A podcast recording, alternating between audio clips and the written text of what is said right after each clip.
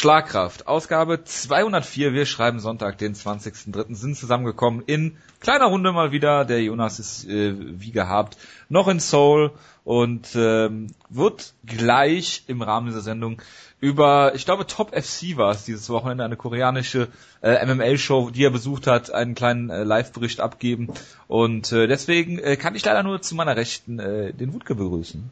Guten Abend.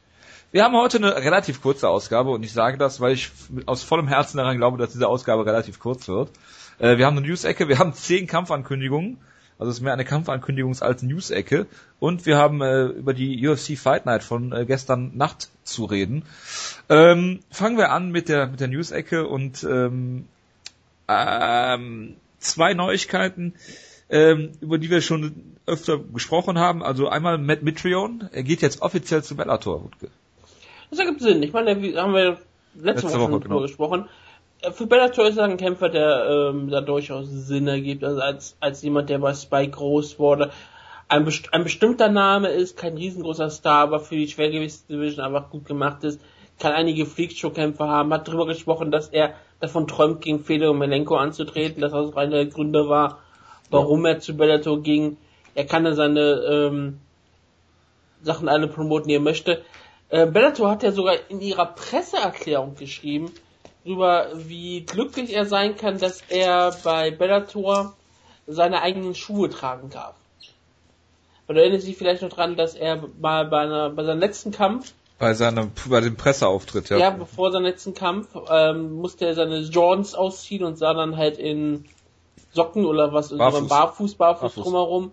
Darüber hat sich dann halt Bellator auch noch drüber lustig gemacht und ich glaube auch, das ist ein großer Faktor, Wien. Und ja, ähm, er ist ein Kämpfer, er ist ein solider Schwergewichtskämpfer und er könnte wahrscheinlich gegen Minokov einen guten Kampf abliefern, er würde verlieren, aber er könnte einen guten Kampf abliefern. Ja. Plus, es gibt natürlich immer noch die Hoffnung von den großen Rematch, wo wir letzte Woche gesprochen haben, Kimbo Slice gegen Mitrion 2. Wo vor allem du drüber gesprochen hast. Ja, wir beide haben darüber äh, philosophiert, wo ja, es ja auch ich vor allem. ein großer Kampf ist. Ja. Aber der Kampf, der mir auch nicht eingefallen ist, das regt mich so ein bisschen auf und der jetzt auch eintreffen kann, natürlich mit Mitrion gegen Bobby Lashley. Und ich meine, das sind Kämpfe, die man im Mixed Martial Arts mal sehen wollte. Hm. Also ja, für Bellator ein Gewinn es ist halt immer wieder auch so ein Zeichen, die kriegen vielleicht nicht die großen Namen von, von der UFC, aber alle, die so ein bisschen drunter wegfallen, die kann Bellator vielleicht sogar alle verpflichten mit ein bisschen guten Angebot, wenn sie sie haben wollen und das ist ein gutes Zeichen für die Zukunft. Bellator als echte zweite Liga ist eine gute Sache. Ja, ich glaube auch, dass die Gefahr, dass die Gefahr für die UFC nicht ist, dass denen da die Divisions nach und nach weg, wegfallen, wegbrechen. Gut, Bendo ist eine Sache, aber muss ja auch sehen, die UFC spart natürlich auch Geld. Matt Mitfield hat sicherlich nicht schlecht verdient, Ben Henderson hat nicht schlecht verdient und wenn die, die Leute, die dann in der UFC sind, davon profitieren, die Leute, die außerhalb der UFC sind, bessere Verträge bekommen, ist das sicherlich ähm, nicht so schlecht. Äh, die Konkurrenz belebt das Geschäft. Ich glaube nach wie vor nicht, dass Bellator Konkurrenz, richtige Konkurrenz zu, zur UFC ist. Ähm, aber finde ich interessant die Entwicklung und äh, ja, es ist im, im Endeffekt ist es, kommt es nur den Kämpfern zugute. Ähm, was den Kämpfern oder was ein, ein spezieller Kämpfer ist jetzt gebucht für Venator FC. Wir wissen alle, worum es geht. Es ist Mayhem Miller. Der ist wieder verhaftet worden. Ich weiß nicht, wofür es diesmal war. Ich wusste es noch, als ich den Bericht gesehen habe. Auf jeden Fall ist seine Kaution eine Million Dollar. Yep. Aufgrund der äh, vorherigen Vergehen, die er schon hatte. Und äh, ja, ich weiß jetzt nicht, und das ist das Einzige, was mir in dieser Meldung eigentlich interessiert hat, ist, ähm, Ah, natürlich, ob Mayhem Miller irgendjemanden und sich selbst verletzt hat, was ich natürlich nie hoffe, weil die Gefahr ist immer da. Und die zweite Sache ist, was hat Venator FC CEO mit dem komischen äh, Namen äh, dazu gesagt? Ich habe keine Ahnung, ehrlich gesagt. Ich das hoffe, ärgerlich. dass er eine dritte oder vierte Chance verdient. Auf jeden Fall. Ähm, und die letzte Neuigkeit ist. Ähm, Nein, bevor wir zu der ganz großen Neuigkeit kommen, es gibt kurz Reisenews. Das war auch eine Kampfankündigung, aber die mache ich als News-Ecke natürlich. Ja, weil, äh, klar. Weil es ist Reisen. Ähm, Reisen hat sich ähm, den großen IGF-Superstar Katsuyuki Fujita geschnappt und hat gesagt, er ist jetzt der Main-Eventer für die erste Ryzen-Show. Er kämpft gegen Jiri Prochaska, der im Finale des ersten Ryzen-Turniers stand und dort gegen King Mo nur verloren hat. Sollte aber, sah in diesem Turnier aber äh, richtig, richtig gut aus. Also, ist ein wunderbares Talent. Hat Satoshi Ishii und Vadim Nemkov besiegt. Das waren zwei wunderbare Kämpfe. Dann hat er halt gegen King Warman verloren. Wie gesagt, das ist keine große Schande. Aber äh, gerade nachdem, wenn man drei Kämpfe in so kurzer Zeit hat, dann kann es irgendwann noch mal K.O. gehen. Gerade seine die Prochaska-Kämpfe waren sehr viel mehr ansprechender und, und härter und intensiver als die von King Mo. Aber gegen Katsuyuki Fujita, einen großen japanischen Namen, 45 Jahre jung, äh, hat, hat viele große Kämpfe gefeiert. Er wird hier unter, bei Ryzen wird genannt, was seine großen Siege bis in seiner Karriere waren. Da, da fallen Namen, es fallen vier Namen. Das sind alles ganz große ähm, Kämpfer, nämlich Gewert Ivan, Mark Kerr, James Thompson und The World's Most Dangerous Man, Ken Shamrock. Hm. Wenn das seine vier größten Siege sind, dann bin ich auch wirklich glücklich und zufrieden und sage, yep, das ist für mich ein Ryzen Headliner, wie man sich vorstellt. Er wurde, der Kampf wurde gehypt, indem er einen Pappaufsteller von irgendwie ähm, Reposaska zerstört hat. Denn das ist, was Ryzen aktuell tut, Pappaufsteller von Gegnern aufstellen und damit ähm, wunderbar Fotos machen. Ich freue mich auch immer sehr auf die Show. Sie ist in einem Monat ungefähr, am 17. April. Und ich hoffe, sie wird irgendwo auch, sie wird zwar garantiert nicht irgendwo in russischen Fernsehen übertragen, aber ich hoffe, dass ich trotzdem wieder sehen kann. Ich möchte auch wieder live sehen. Das war ein riesengroßes Erlebnis und mit einem solchen Main Event bin ich auch voll überzeugt voll dabei. Hm. Ich finde, dass Fujita nicht mehr in einen MMA-Ring steigen sollte, aus gesundheitlichen Gründen, aber. Er war lang genug im Pro Wrestling, er kann sich erholt haben. Nein. Ähm, kommen wir zur letzten äh, News und äh, Übergang in die Kampfankündigungsecke. Ähm, Shogun Hua ist rausgenommen worden aus seinem Kampf gegen Rashad Evans, weil er sich angeblich verletzt haben soll, um später in der Woche einen Kampf anzunehmen gegen äh, Beast in 25-8 Corey Anderson. In ähm, Brasilien dann aber, ne? Ja, 198, genau. Die in, Mana Man nenn nicht in Manaus. Wie heißt, wie heißt das? Wie das heißt? Curitiba, oder? Curitiba, genau. Ich, ich habe gerade, ich wollte gerade überlegen, das war die Heimatstadt von Anderson Silva. Wo wir ja bestimmt auch darüber reden werden, dass da auch ein Kampf angekündigt wurde. Ja. Aber ja, komische Sache auf jeden Fall. Aber wenn du natürlich kannst du sagen, es ist ein bisschen, ein bisschen mehr Zeitverzögerung, ähm, dann kannst du natürlich sagen, okay, wenn du nur ein bisschen verletzt warst, dann kannst du vielleicht auch wieder einen Kampf annehmen, der dann halt ein oder zwei Monate später stattfindet. Das ist ja auch in Ordnung. Richtig. Und von den Kämpfen her finde ich es so besser als Shogun gegen Schad. Plus, ähm, Corey Anderson braucht einen großen Sieg in seiner Karriere. Er wird aber verlieren gegen Shogun. ich bin leider ziemlich sicher. Komischerweise. Ähm, Dustin Poirier gegen äh, Bobby Green ist natürlich ein Kampf, den der Jonas über alles liebt. Es ist auch ein großartiger Kampf. Ich meine, der härteste Power Puncher in der Lightweight Division gegen Bobby Green, den King. Also das, es, es, es wird auf jeden Fall sehr unterhaltsam sein. Diesen, ähm, Dustin Poirier wird sehr gerne getroffen, aber er schlägt gerne hart zurück und ich meine, solange er den Kampf stehen halten kann, wird es auf jeden Fall sehr unterhaltsam. Bobby Green ist auch jemand, der sehr spaßig auf dem Fuß äh, ähm, stehend agiert, auf dem Fuß agiert, stehend agiert. Also, es kann ein sehr, sehr guter Kampf werden, also, da kannst du noch nichts gegen sagen. Sag ich doch gar nichts gegen. Also, ich meine, ich, ich klang so ein bisschen, als wärst du da eher so gegen. Nö, ich habe nur gesagt, dass Jonas diesen Kampf lieben wird. Ja, Jonas, wie gesagt, äh, nächste Kampf, keine Hose trocken bleiben. Äh, nächster Kampf, den Jonas lieben wird, auch wenn es keine Liebe geben wird, Cody Garbrandt gegen Thomas Almeida. Lauf, ja. Es ist auf jeden Fall ein traumhafter Kampf. Ich meine, Corey Gabriel hat sich jetzt in letzter Zeit richtig stark gemacht und Thomas Almeida ist der, einer der gehyptesten Kämpfer in letzter Zeit in der ähm, Hardcore-MMA-Szene und ich bin der voll, vollen Meinung, dass dort der äh, ein Contender ausgekämpft wird. Nicht derjenige, der danach sofort im Titel antritt, sondern der danach um den Number One Contenders Kampf antreten darf. Wo wir wieder bei deiner komischen Contender-Definition sind. Ähm, es, es, sind beide sowieso schon Contender. Also so wie man häufig wird ja so gesagt, alles so was Top 10 ist, ist ein Contender. Das, Die sind beide Top 10. Ja, du hast ja noch Top Contender und Contender, was ich eine sehr merkwürdige Definition finde. Aber ich äh, bin mal gespannt, ob Thomas das. Das sind einfach nur Worte. Was sind schon Worte? Ich habe die besten Worte. Ich denke, dass Cody Garrett hier versuchen wird, den Kampf zu Boden zu nehmen. Das wird ganz interessant. Das wird fünf Runden Kampf, glaube ich. Ne? Das ist der Main Event sogar von der Fight Night. Das klingt absolut großartig. Also das ist auch das Main Event auch bei einer Fight Night finde ich sehr schön. Bestimmt ist es eine Fight Pass Show. Ja, also ich glaube, dass der Main Event ist, oder ist. Äh, ich gucke das, wann der Kampf stattfindet. Ich gucke das gerade mal nach. Ja, ich meine, das ge gehört zu haben. Ähm, bevor ich jetzt was Falsches erzähle, schaue ich das mal eben nach. Fight Night 88, ja, ist der Main Event. Äh, Mandalay Bay? Okay. Mandalay Bay sind die wieder? Mit einer Fight Night, ja, das ist interessant. Äh, Bergmann gegen Felder, okay. Ähm, ja, ist der Main Event auf jeden Fall. Dann äh, haben wir äh, Cowboy Cerrone bleibt ja im Welterweight kämpft gegen Patrick Cote. Ja, es, es, es, es klingt nach einem logisch, logischen Kampf. Also, ähm, Cerrone ist ein, ein absoluter Topkämpfer und ich meine, er ist jemand, der braucht nur ein, zwei Siege und dann kann er fast schon um Titel antreten. Patrick Cote verspricht auf jeden Fall einen interessanten Stand-Up-Kampf. Patrick Cote wird den Kampf nicht zu Boden nehmen wollen. Und Cerrone ist jemand, er könnte den Kampf vielleicht zu Boden nehmen, wenn er es unbedingt möchte, aber er wird es nicht tun und das kann sich dadurch ein sehr interessantes äh, Striking-Duell abgeben. Cote ist niemand, den man auf die leichte Schulter nehmen sollte und gerade wenn Donald Cerrone die als erst in der Welterweight Division zurechtfinden muss, ist damit ein sehr, sehr guter Test. Also es ist wirklich ein interessanter Test. Patrick Cote als Gatekeeper ja wunderbar im Einsatz und wenn Donald Cerrone hier stark, eine starke Leistung abzielt, dann sage ich ganz klar, ist er nur ein Kampf von Teil schon entfernt. Wirst aber auch mit Titelkämpfen heute um dich. Es ist Donald Cerrone. Ich glaube es nicht. Weil Welterweight hat viel zu viele Contender. Es ist Donald Cerrone. Du vergisst, es ist Donald Cerrone. Was ist mit Matt Brown und Wonderboy Thompson? Ja, was du bei Donald Cerrone vergisst, Cerrone kriegt bei einem Sieg nicht, nicht, der ist nicht zwei, zwei Kämpfe weg vom Titelshot. Der ist mehr weiter weg. Er ist zwei Kämpfe weg vom Titelshot. Nein, jetzt sagt ihr nämlich jetzt auch warum. Mhm.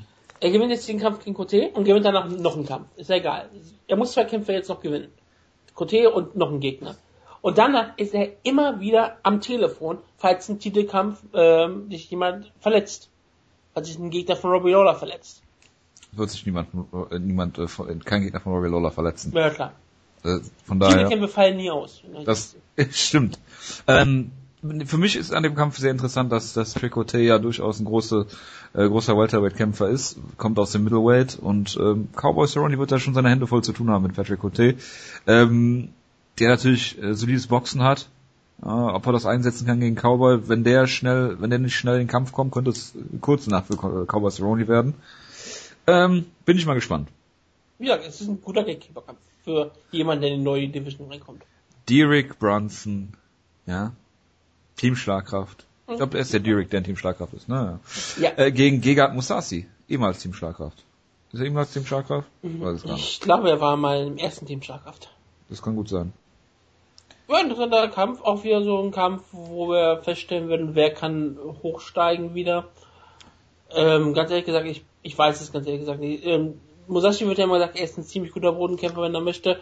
Und Bronson kann den Kampf jederzeit wahrscheinlich zu Boden nehmen, falls er es wirklich, wirklich möchte. Aber er hat sich ja in letzter Zeit eher als Stand-Up-Kämpfer ähm, verdient gemacht. Auf jeden Fall wird es dadurch ein sehr interessanter Kampf. Musashi, ähm, wenn du nicht technisch besonders gut bist, stehend, dann ist jemand mit Musashi jemand, der dich brutal auseinandernehmen kann. Bronson hat sich natürlich richtig jetzt in letzter Zeit gemacht, sehr viel Power bewiesen.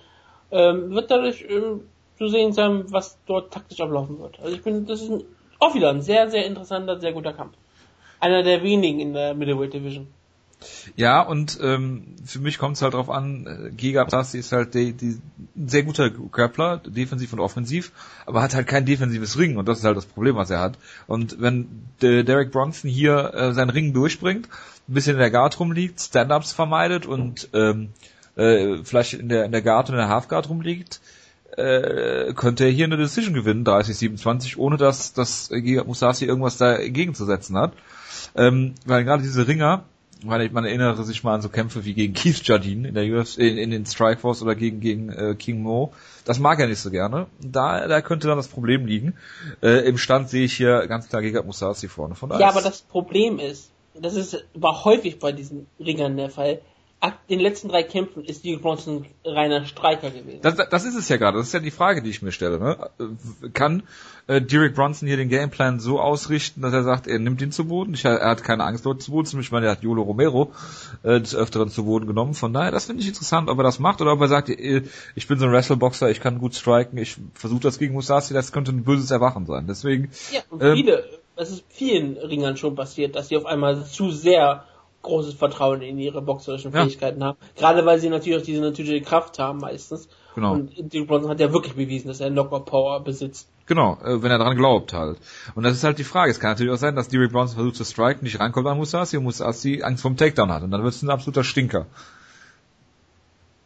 Könnte ich mir vorstellen. Wir warten ab, aber wie du schon gesagt hast, fürs Middleweight ist es wirklich einer der interessanteren Kämpfe. Auch abgesehen von den Top-Leuten, also äh, abgesehen von Rockhold äh, und Whiteman oder Jacare oder und Olo. Ich sag mal so, Derek Bronson, so wie er in letzter Zeit aufgetreten ist, und Gegard Musashi sowieso in seiner ganzen Karriere, die haben immer das Potenzial, in diese äh, Sache aufzusteigen. Klar. Und dann kannst du immer noch den, den Sieger, weiß ich nicht, Number One Contender Kampf gegen äh, Bisping. Falls Bisping nicht den nächsten Title Shot bekommt. Absolut, klar. Hennen Barau, oh, Entschuldigung, wolltest du noch was sagen? Nein, nein, nein, ist nicht. Hennen Barau geht hoch ins Featherweight und kämpft gegen äh, Jeremy Stevens. Noch so ein interessanter Kampf. Ja, es ist auf jeden Fall doch sehr, sehr lustig, dass Hennen Barau jetzt doch schon ins Featherweight wechselt, obwohl Josiah noch da ist. Das war ja auch häufig manchmal so, so eine Begrenzung, wie manchmal so gesagt wurde. Na ja gut, Jose Aldo wartet auf den Kampf gegen Conor und kriegt ihn nicht. Ich weiß, aber... Von daher... Über Conor reden wir am Ende, glaube ich, auch noch. Ja, das ist der letzte. Aber Hen Barau hat immer so gesagt, ich gehe dann irgendwann hoch, wenn Jose Aldo hochgeht. Jetzt geht er von selber hoch. Ähm, es ist schon auch ein Zeichen. Es zeigt natürlich auch, dass ähm, er wahrscheinlich nicht nochmal gegen jemanden wie TJ Lejean antreten möchte und er sieht und dass er auch scheinbar vielleicht nicht sieht, dass er eine große Chance gegen Donald Cruz hat und er dann auch ewig warten müsste in nächster Zeit. Und er hat ja schon immer gesagt, dass er seine Zukunft im Featherweight sieht, einfach weil der Weightcut so stark ist. Deswegen keine, finde ich das immer eine gute Entscheidung von Bahau. Es ist dann auch ein solider erster Kampf. Wie gesagt, es ist ein klarer Geldgeberkampf man muss, ähm, es ist ein Kampf, wo, wenn er sich nicht direkt ähm, einfinden kann in der Division, dann wird er richtig große Probleme bekommen. Stevens ist ein gefälschter Kämpfer, aber ist er, ähm, auf ein, ist er auf demselben Niveau, wie er im Bantamweight war, nur halt ein bisschen größer, ein bisschen kräftiger. Dann wird Hennenbarau auch diesen Kampf hier ohne Probleme gewinnen. Also nicht ohne Probleme gewinnen, aber dann wird er den Kampf gewinnen. Und sonst ähm, kann Jeremy Stevens hier aber sehr schnell auch äh, ihm mal eine Niederlage zufügen ich kann, ich kann ihn ganz schlecht einschätzen, also Hennen Barau. Ähm, er hat diese beiden Kämpfe gehabt gegen Dillashaw, wo er halt kein, kein Land gesehen hat, was jetzt keine Schande ist. Er hatte diesen einen Kampf dazwischen, gegen wen war das nochmal? Gegen irgendeinen so Franco-Kanadier. Ähm, ich weiß auch gerade, wen du meinst. Ähm, ich komme mal nicht drauf, ich schau nach, schau nach. Schau du nach? Okay. Das sah auch nicht so gut aus wie vorher. Äh, wo ich mir halt auch gedacht habe, okay, was ist hier los? Und da, da ich diese Dillashaw-Kämpfe nicht, nicht so richtig bewerten kann, sowohl für TJ Dillashaw nicht, als auch für Herrn Barau nicht, ähm, finde ich das sehr schwierig, ihn, ihn im Moment einzuschätzen. Und da ist, ist Jeremy Stevens, äh, ich will nicht sagen zu hoch schon fast, aber es ist ein absoluter toller Kampf äh, der beiden. Und äh, ich bin mal gespannt, wie er ausgeht. Wenn Herrn Barau da einen Sieg kriegt, könnte er da ganz schnell aufsteigen im Featherweight. Das ist ganz interessant. Es war Mitch Gagnon. Mitch Gagnon, siehst du. Der seitdem man nicht mehr gekämpft hat, deswegen fiel mir der Name für nicht mal ein. Ja, ja. Ähm, Bisschen abgetaucht. Ich genau. Mitch Gagnon immer gesagt, Mitch Gagnon ist immer der Kämpfer, wo ich mich immer ein bisschen schäme, weil ich immer dachte, Mitch Gagnon ist schwarz. Aber der ist sowas von weiß. Und das sage ich immer wieder. Wenn ich glaube, du hast ja mit Yves Jabin verwechselt. Ich weiß, ja, vielleicht. Ich habe aber immer so ein Bild von Mitch Gagnon im Kopf, dass er schwarz ist. Was? Und ich, und ich weiß, dass Mitch Gagnon weiß. Ich weiß, dass er extrem weiß ist. Aber ja, äh, das, das Problem hatte ich mal mit Angela Hill. Ich weiß auch nicht warum. Manchmal hat man ja so Dinge. Keine Ahnung, ja. obwohl man Kämpfe sieht. Ah. Ähm, dann haben wir noch äh, Brown Pride, wo wir gerade bei äh, Hautfarben und Ethnien sind. Kane Velasquez gegen Travis Brown ist in der Mache wohl für UFC 200. Ähm, dieser Kampf, ganz ehrlich gesagt, Kane Velasquez, ich finde es schön, dass er mal wieder gegen neue Kämpfer antritt. Die nicht meine, Brasilianer sind? Die, die nicht Brasilianer sind. Also es ist auf jeden Fall mal eine neue Aus, ähm, Aufgabe für ihn. Aber Terrence Brown ist ein solider Gegner, ist ein Top-Container. Top das ist ja, ist ja tragischerweise aus irgendwelchen Gründen, weil es Schwergewicht ist. Äh, ist kein, weil es auf dem normalen Niveau, wie er in letzter Zeit kämpfte, wird er mit Terrence Brown den Boden aufwischen. Aber. Ist in Las Vegas? Sehen. Ja, ist, wie, wie ist, wie hoch ist Las Vegas gelegen? 8, 600 Meter. Das ist also gut für Kein Velasquez. Ja. Ist fast schon Sea Level. Wir müssen uns also keine Sorgen um seine Cardio machen. Ja gut, er war ja, hat ja schon öfter gekämpft in, in äh, äh, Las Vegas und da auch keine Cardio-Probleme gehabt. Deswegen gehe ich Weil es Las Vegas ist. Genau. Genau. Ähm, genau. Las Vegas, ähm, ist. Genau. Dann haben wir noch Anderson Silva gegen Uriah Hall. War, wo ich mir, wenn ich mal kurz anfangen darf, ja, kurz gedacht habe, okay, das ist ein, ein netter Kampf, aber Alter, wenn die Anderson Silva gegen jemanden wie Uriah Hall stellen, meine Fresse. Das ist doch eigentlich nicht Anderson Silvers Niveau, wenn man mal ehrlich ist. Es ist das Jahr 2016. Jonas hat sofort geschrieben in den Gruppenchat, dass das depressing ist. Ja, das, mich, genau, das war gefragt, ja meine, meine erste Reaktion. Meine erste Reaktion ist, es ist das Jahr 2016 und Raya Hall ist ein aufstrebendes, aufstrebendes Talent im Middleweight. Und Anderson Silva äh, ist abgefallen nach Niederlage gegen Michael Bisping. Das ist halt der Gegner, gegen den man jetzt antreten muss. Das sind halt jetzt das Niveau, was Anderson Silva kämpfen muss. Da du ja der rationale muss, Part dass er noch drüber steht. Was? Du bist ja immer der rationale Part bei uns. ich bin die Stimme der Vernunft. Ich ja, auf jeden Norm. Fall. Ich bin die Norm, habe ich, hab ich auch vor Ja, selbstverständlich. Aber, du bist derjenige, äh, der äh, Fujita wiedersehen will. Ich, ich äh, wer will nicht Fujita wieder, wiedersehen? Ich meine, der ist, den kannst du nicht ausknocken, den Kerl. Ja, frag mal Aber ja, ähm, Anderson Silva, der muss halt jetzt beweisen, dass er immer noch besser ist als jemand wie Natürlich Raya ist er Hall. besser als Uriah Hall. Ja, vielleicht vor fünf Jahren ist er heutzutage in 2016 besser als Raya Hall. Würdest du Raya Hall gegen Michael Bisping hinten sehen? Ja, natürlich. Weiß ich nicht. Doch. Raya Hall ist eine Wundertüte.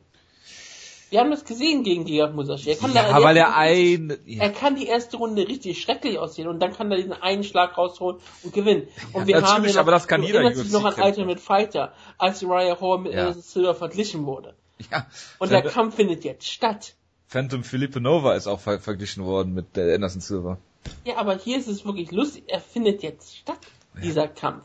Es findet jetzt auf einmal ein Kampf statt, über den Dana White so aus Spaß bei Taft mal geredet hat, ohne das ernsthaft zu meinen. Und jetzt ist dieser Kampf auch noch, das ist noch, das ist das, wo ich sage, das Face so ein bisschen depressing für alte Fans. Der Kampf ist immer noch so ein bisschen offen. Ich sage auch, Anderson Silver ist ein klarer Favorit und sage auch, Anderson Silva sollte man als Favoriten ansehen, klar. Aber Uriah Hall kann diesen Kampf absolut gewinnen. Dafür ja, aber liegt das, aber liegt das an Uriah Hall oder liegt das an Anderson Silva? Das ist doch relativ, es liegt immer an beiden Kämpfern bei einem Kampf. Ja, das also, Uriah, äh, Uriah Hall hat Knockout Power. Ja, und äh, ist relativ fix auf den Beinen. Naja. Ich habe auch schon Uriah Hall Kämpfe gesehen, da, naja. Gerade wenn er gas, ja.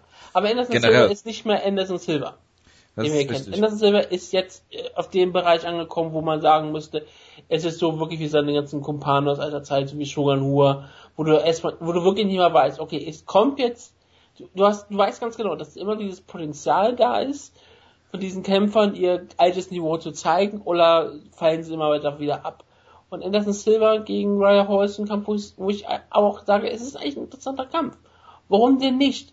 Anderson Silva möchte unbedingt seine Heimatstadt kämpfen und wenn er einen Kampf haben muss, dann gibt es ja nicht viele Möglichkeiten, was die UFC in einen spannenden Container geben kann, sondern sie müssen ihm geben, was da ist. Und was da ist, ist Raya Hall. Und der Raya Hall ist wenigstens noch so ein Kämpfer, wo man sagen kann, falls er verliert, ist es kein Problem. Sein Star, sein, sein, sein Star ist dann trotzdem gestiegen, indem er halt gegen Anderson Silva angetreten ist, was macht sich super in seiner Vita. Mhm. Und wenn er gegen Anderson Silva gewinnt, macht sich das noch viel besser in seiner Vita, weil er Anderson Silva besiegt hat. Weil irgendwann fragt man nicht immer groß danach, wann war das in der Karriere. Man sieht einfach nur ähm, Best Wins Anderson Silver. Gleiche direkt am Anfang an der Liste. Und das ist, wird sich für immer für Raya Hall richtig auszahlen. Und selbst wenn er verliert, er hat gegen Anderson Silver gekämpft. Das ist doch geil. Total. Also wer im Jahr 2016 noch äh, auf Ender, äh, Uriah Hall baut, ich weiß es auch nicht. Ähm, Warum nicht? Ist es Middleweight? Ja, das macht es nicht besser. Jetzt, ähm, Es gibt Leute, die bauen jetzt wieder auf markant. Ja. Und? Es ist Schwergewicht. Genauso ist Middleweight. Abgesehen von ähm, Derek Brunson gegen äh, Gigat Musashi und Ken Velasquez gegen Travis Brown wurde jetzt der dritte Kampf äh, zumindest kokettiert. Ich sage nicht, ähm, dass er schon in trockenen Tüchern ist. Es gibt ein Immediate Rematch und das ist das Rematch, was sich alle Leute bisher gewünscht haben auch die, die es noch gar nicht wissen. Ähm, es soll zum Rematch und natürlich auch im Welterweight kommen, äh, Nate Diaz gegen Conor McGregor, weil dieser Kampf... Wer weiß davon ist noch nicht. Dieser Kampf hat so viele Fragezeichen hinterlassen. Also, ich, ich für mich, ganz ehrlich, es gibt keine zwei Meinungen. Äh, es, muss, es musste so kommen. Es musste der Headliner von UFC 200 sein. Ich meine, das Anjos wäre fit. Ich meine, ähm, man könnte mit Sicherheit GSP verpflichten, wenn man das wollen würde. Bin ich mir ziemlich sicher. Ja. Aber, aber warum? Warum äh, nicht einfach äh, das Rematch bucken bei, von UFC 196? Ich meine, man kann ja noch andere Rematches bucken von UFC 196, oder? Ja, natürlich. Ich persönlich, ich, ich raff es auch völlig überhaupt nicht. weil ich die ganze Zeit überlege, okay, Conor McGregor ist immer noch ein riesengroßer Star, den kannst du gegen jeden immer noch stellen, das wäre super. Alles in Ordnung. Aber Nate Diaz, wo ich denke, der hat jetzt auf jeden Fall für einen Kampf richtig abgefärbt, äh, ein bisschen Stardom. So ein bisschen dieses, es werden sehr viele Casual-Fans seinen Namen gelesen haben, ihn gehört haben. Und die werden, es werden genug Leute auch mal sagen, oh, der Diaz ist der Kerl, der Conor McGregor besiegt. Ich komme mal den nächsten Kampf auch an. Und das reicht vielleicht nur für einen einzigen Kampf. Aber ich hätte gedacht, okay, diese, diese, äh, äh dieses kurze Aufbäumen von Nate Diaz, das kannst du super nutzen für irgendeinen Kampf. Du kannst sogar Nate Diaz und Conor McGregor auf dieselbe Karte stellen. Du kannst die UFC so 100 machen, immer noch mit Conor McGregor als Headliner gegen Rafael dos Anjos, gegen ähm, Jose Aldo, gegen Frankie Edgar. Aber gut, das ist halt die Sache. Ich glaube, Conor McGregor hat wirklich absolut erkannt, er kann nicht mal ins Featherweight zurückgehen. Wenn dadurch, dass der Kampf im Welterweight stattfindet und er dadurch auch noch so viel Zeit hat, sich darauf vorzubereiten, wird er Muskelmasse aufbauen. Er wird sich darauf vorbereiten und sowas wie Muskelmasse kannst du nicht einfach wieder schnell verlieren. Du kannst danach wahrscheinlich ohne Probleme ins Lightweight wechseln, da mache ich mir keine Sorgen, aber er kann diese Muskelmasse, die er jetzt aufbaut für den richtigen Welterweight-Kampf gegen Nate Diaz, weil sich keine Niederlage nochmal erlauben darf. Er muss also wirklich so hundertprozentig jetzt auf diesen Kampf vorbereiten und zu hundertprozentig auch im Welterweight kämpfen. Und nicht einfach nur sagen, ich cutte jetzt aber kein Gewicht und mit eigentlich ein Lightweight für diesen Kampf. Ähm, dann wird das sehr, sehr schwer werden, ins Welterweight zu gehen. Und für Conor McGregor kann das durchaus Sinn machen. Du hast, hat, hätte den Kampf gegen Jose Aldo gehabt, wo er, wenn er den Kampf verliert, dann der erste Kampf so ein bisschen schlecht gemacht wird, dann würden viele Leute sagen, Flug, Flug, Flug. Darauf hat Conor McGregor überhaupt keinen Bock drauf. Und selbst wenn er den Kampf gewinnt, dann hat er halt nur noch mal den Kampf, äh, das nochmal bestätigt. Und Frankie Edgar ist ein unangenehmer Scheißgegner für ihn. So oder so, aus vielerlei Hinsicht. Einmal, weil es ein unangenehmer Kampf ist und einmal, weil Frankie Edgar überhaupt keine Drawing Power hat. Und es ist zwar ein Sport, wie wir immer wieder sagen. Ich glaube, ich glaube, er braucht gar keine Drawing Power. Du brauchst einen Gegner mit Drawing Power für Conor. Ja, aber Conor McGregor braucht etwas, womit er ähm, auch spielen kann. Und er sagt dir natürlich, wo kann ich eher Geld machen? Mit Leuten, die sich super vermarkten können.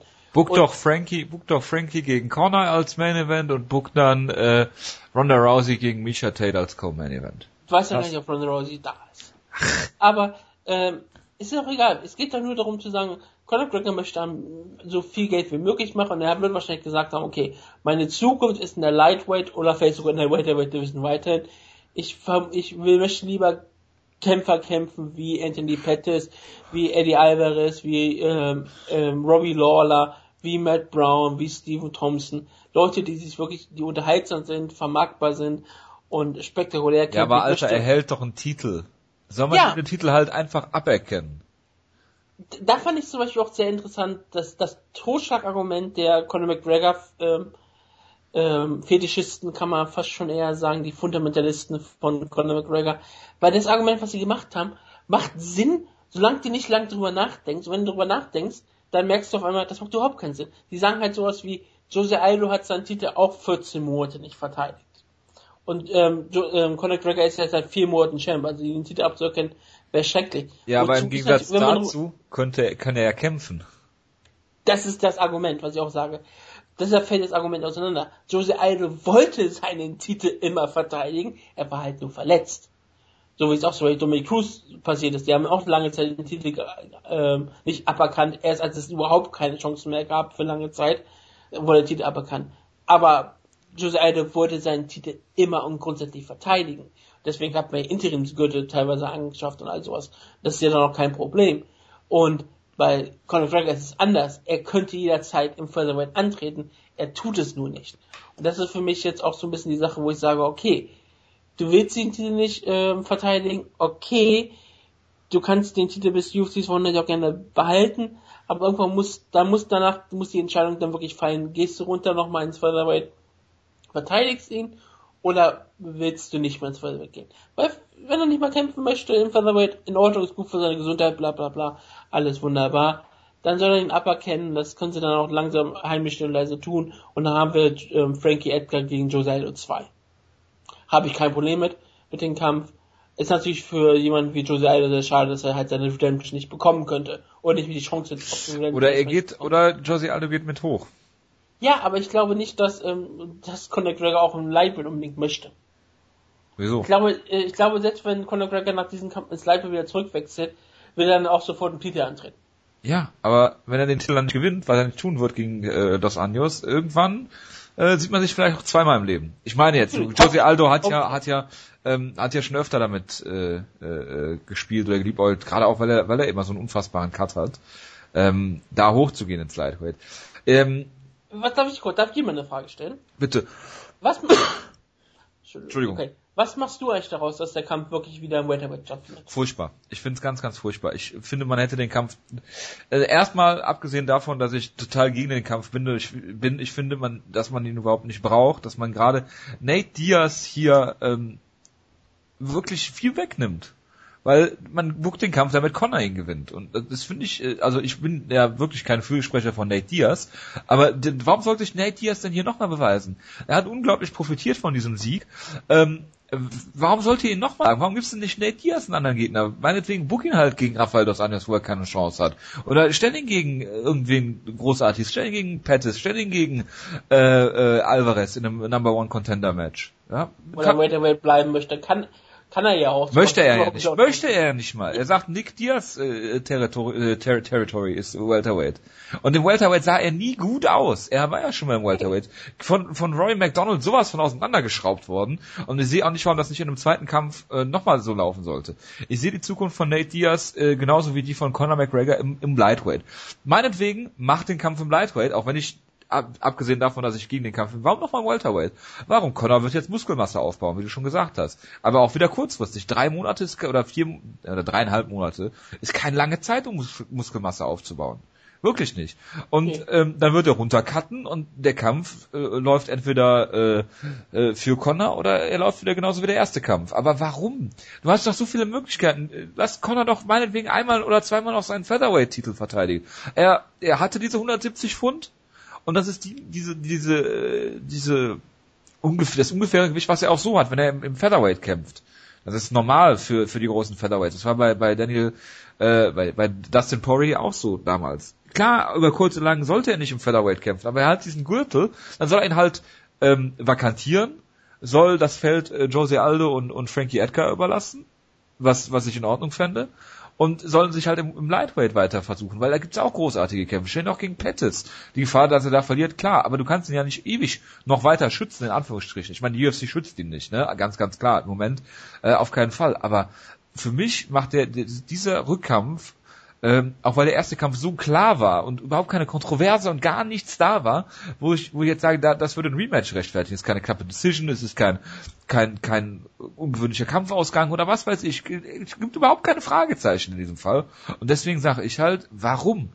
Wie gesagt, hol Ronda Rousey zurück für UFC 200, äh, Dos Anjos kann kämpfen bei UFC 200, das eine hat angeboten, gegen Robbie Lawler zu kämpfen. Ja, genau. Warum, warum äh, macht man das nicht? Also es gibt genug Möglichkeiten, die, die man, die man hätte, genug, genug Kämpfe, die man bucken könnte.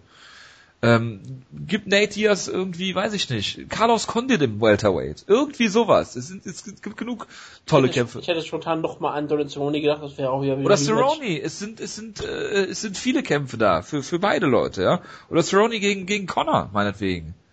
Das ist doch auch so ein Kampf gewesen, wo ich dachte, okay, wenn er wirklich vielleicht sogar ins Welterweight gehen möchte, das ist auch so ein Kampf, wo ich dachte. Ja, sie machen ja, Matchweight 160 Pfund oder 150, ist ja egal. Das Gewicht spielt da ja überhaupt keine Rolle. Aber die UFC legt ja sehr viel Wert auf Gewicht. Hat man ja bei Ross Pearson gesehen, der angeboten hat, gegen Chet Priest zu kämpfen, wo, wo, wo wir gleich dann weitermachen bei der Fight Night ähm, und hat angeboten, Chad Priest hat, äh, ist ein ehemaliger Welterweight-Kämpfer, der springt jetzt Short Notice ein, lass den Kampf im Welterweight machen. Äh, er hat kein Problem damit, was, was ich ein tolles Angebot finde von Ross Pearson, ja. Und UFC sagt, nein, Lightweight. Ja, es, es ist, glaube ich, Entschuldigung, mhm. auch sowieso so eine Sache. Viele Leute sagen, oh, das ist der Beginn von Conor McGregor, dass er halt ohne Weight-Cutting Welterweight antritt, ist ein schöner Beginn für die Zukunft. Aber dadurch, dass er verloren hat, ist es jetzt, glaube ich, auch die Lektion an alle Kämpfer, kannte zu viel Gewicht, wie ihr könnt. Ja. Kämpft immer dort, wo ihr am wenigsten kämpfen müsst. Trink wo ihr am meisten cutten könnt, in der schlimmsten Division. Ja. Weil Conor McGregor hat verloren, deswegen muss er es auch tun. Trink mal einen Schluck Wasser und raus vom ja. Zutke. Ähm, ich glaube, wir haben jetzt äh, mehr als genug äh, zu dem Thema gesagt. Nee, aber ein, eine Sache muss ich wirklich sagen. Ja. Warum ich glaube, dass dieser Kampf auch im Welterweight stand, wenn es einfach die Tatsache, dass wenn er nochmal verliert, was ja die Ausrede absolut möglich, dass sie nochmal diese ja. Ausrede fahren können, was aber eigentlich nicht funktioniert. Das funktioniert beim ersten Mal, weil es halt auch Short Notice war und du kannst halt wirklich sagen, er war bereit für einen Lightweight-Kampf, springt hoch. Aber es hat funktioniert. Darüber haben auch viele Leute gesprochen. Viele so Mainstream-Medien oder sowas oder Sport, Sportradios und sowas haben darüber gesprochen, dass er in zwei, über zwei Gewichtsklassen gekämpft hat gegen einen anderen Welterweight-Gegner. Ja. Die haben gar nicht darauf geachtet, dass ähm, Nate Diaz ein Lightweight-Kämpfer ist, da einfach auch nur hochgegangen ist, sondern die haben halt das gefressen, was die UFC ihm gegeben hat. Und das hat wunderbar funktioniert. Also wunderbar für die UFC die Situation gewesen.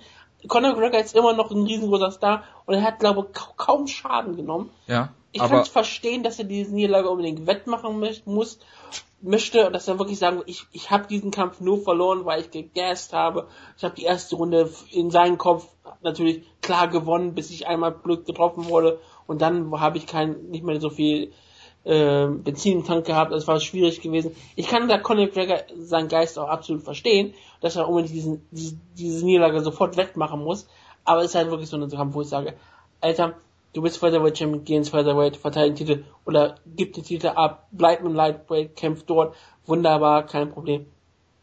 Du bist im Geschäft, um Geld zu verdienen, das finde ich auch absolut richtig. Es gibt so viele interessante Gegner für ihn im Lightweight, das ist die Gewichtsklasse, wo er hingehört. Wo es für ihn am besten, glaube ich, ist, wo auch von der, auch von der, von der Größe her noch gut hinpasst. Welterweight ist auch für Conor McGregor einfach falsch. Bevor, bevor, da hast du absolut recht und bevor wir jetzt zur, zur ähm, UFC Fight Night kommen in Brisbane, ähm, habe ich noch einen letzten Punkt und und der Kampf ist noch nicht festgesetzt. Das noch genau, der, der Kampf ist noch nicht festgesetzt, aber es sieht schwer danach aus, sagen wir mal so. Ähm, du sagst immer, äh, Conor McGregor ist ein großer Star, aber wenn er diesen Kampf jetzt noch klar verliert, weiß ich nicht, ob er nicht vielleicht dadurch auch Schaden nehmen würde. Er wird Schaden, also wenn er Weil, diesen Kampf jetzt so verliert im Welterweight, nochmal, ähm, er nimmt auf jeden Fall dann Schaden, weil das ist, gerade wenn er die nochmal per Knockout oder per Submission verliert, vielleicht sogar jetzt wirklich so per Knockout, das, das war ja wirklich nur Submission, weil weil er den Kampf zu Boden genommen hat und genau, nicht ausgenockt halt werden wollte. Genau, weil es einfach so gefallen ist, aber es war halt die Schlagwirkung, die die Aktion gebracht hat. Aber ähm, wenn Conor McGregor jetzt nochmal so eine zweite Liga fährt und die ist nochmal so krachend, dann ist das gefährlich. Ich glaube nicht, dass Conor McGregor wird nie unter ein gewisses Niveau fällt. Nie. Der wird immer seine 500.000 bei Bites haben. Selbst wenn er diesen Kampf verliert, selbst wenn er danach noch Kämpfe verliert. Er wird immer ein riesengroßer, er wird immer ein großer Star für die UFC bleiben. Dafür ist er einfach zu groß äh, jetzt gestiegen. Dafür hat er so viel Aufmerksamkeit von den Mainstream-Medien erhalten. Dadurch war er, er war zu sehr in vielen großen Fernsehsendungen dabei, zu oft im Radio, zu oft in, in vielen großen Nachrichtenseiten, zu viel, zu vielen Zeitungen. Davon fällt sie nicht zurück.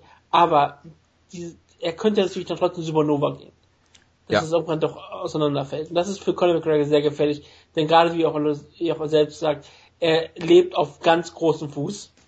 Das macht er auch, wie, ist, seine eigene Aussage macht das auch mit Absicht, dass er halt sehr viel Geld ausgibt, damit er mal hungrig bleibt, damit er mal sagt, okay, ich muss dann auch bald wieder kämpfen, damit ich auch ähm, meine ganzen Rechnungen bezahlen kann und damit ich auch immer wieder weiterhin aktiv bleibe aber das kann sich irgendwann auch mal rächen. Und Nate Diaz, falls sie diesen Kampf für Nate Diaz ist es gleichzeitig eine Chance, aber zuerst mal ist es auch wieder, jetzt ist es auch ein Lose-Fight für ihn.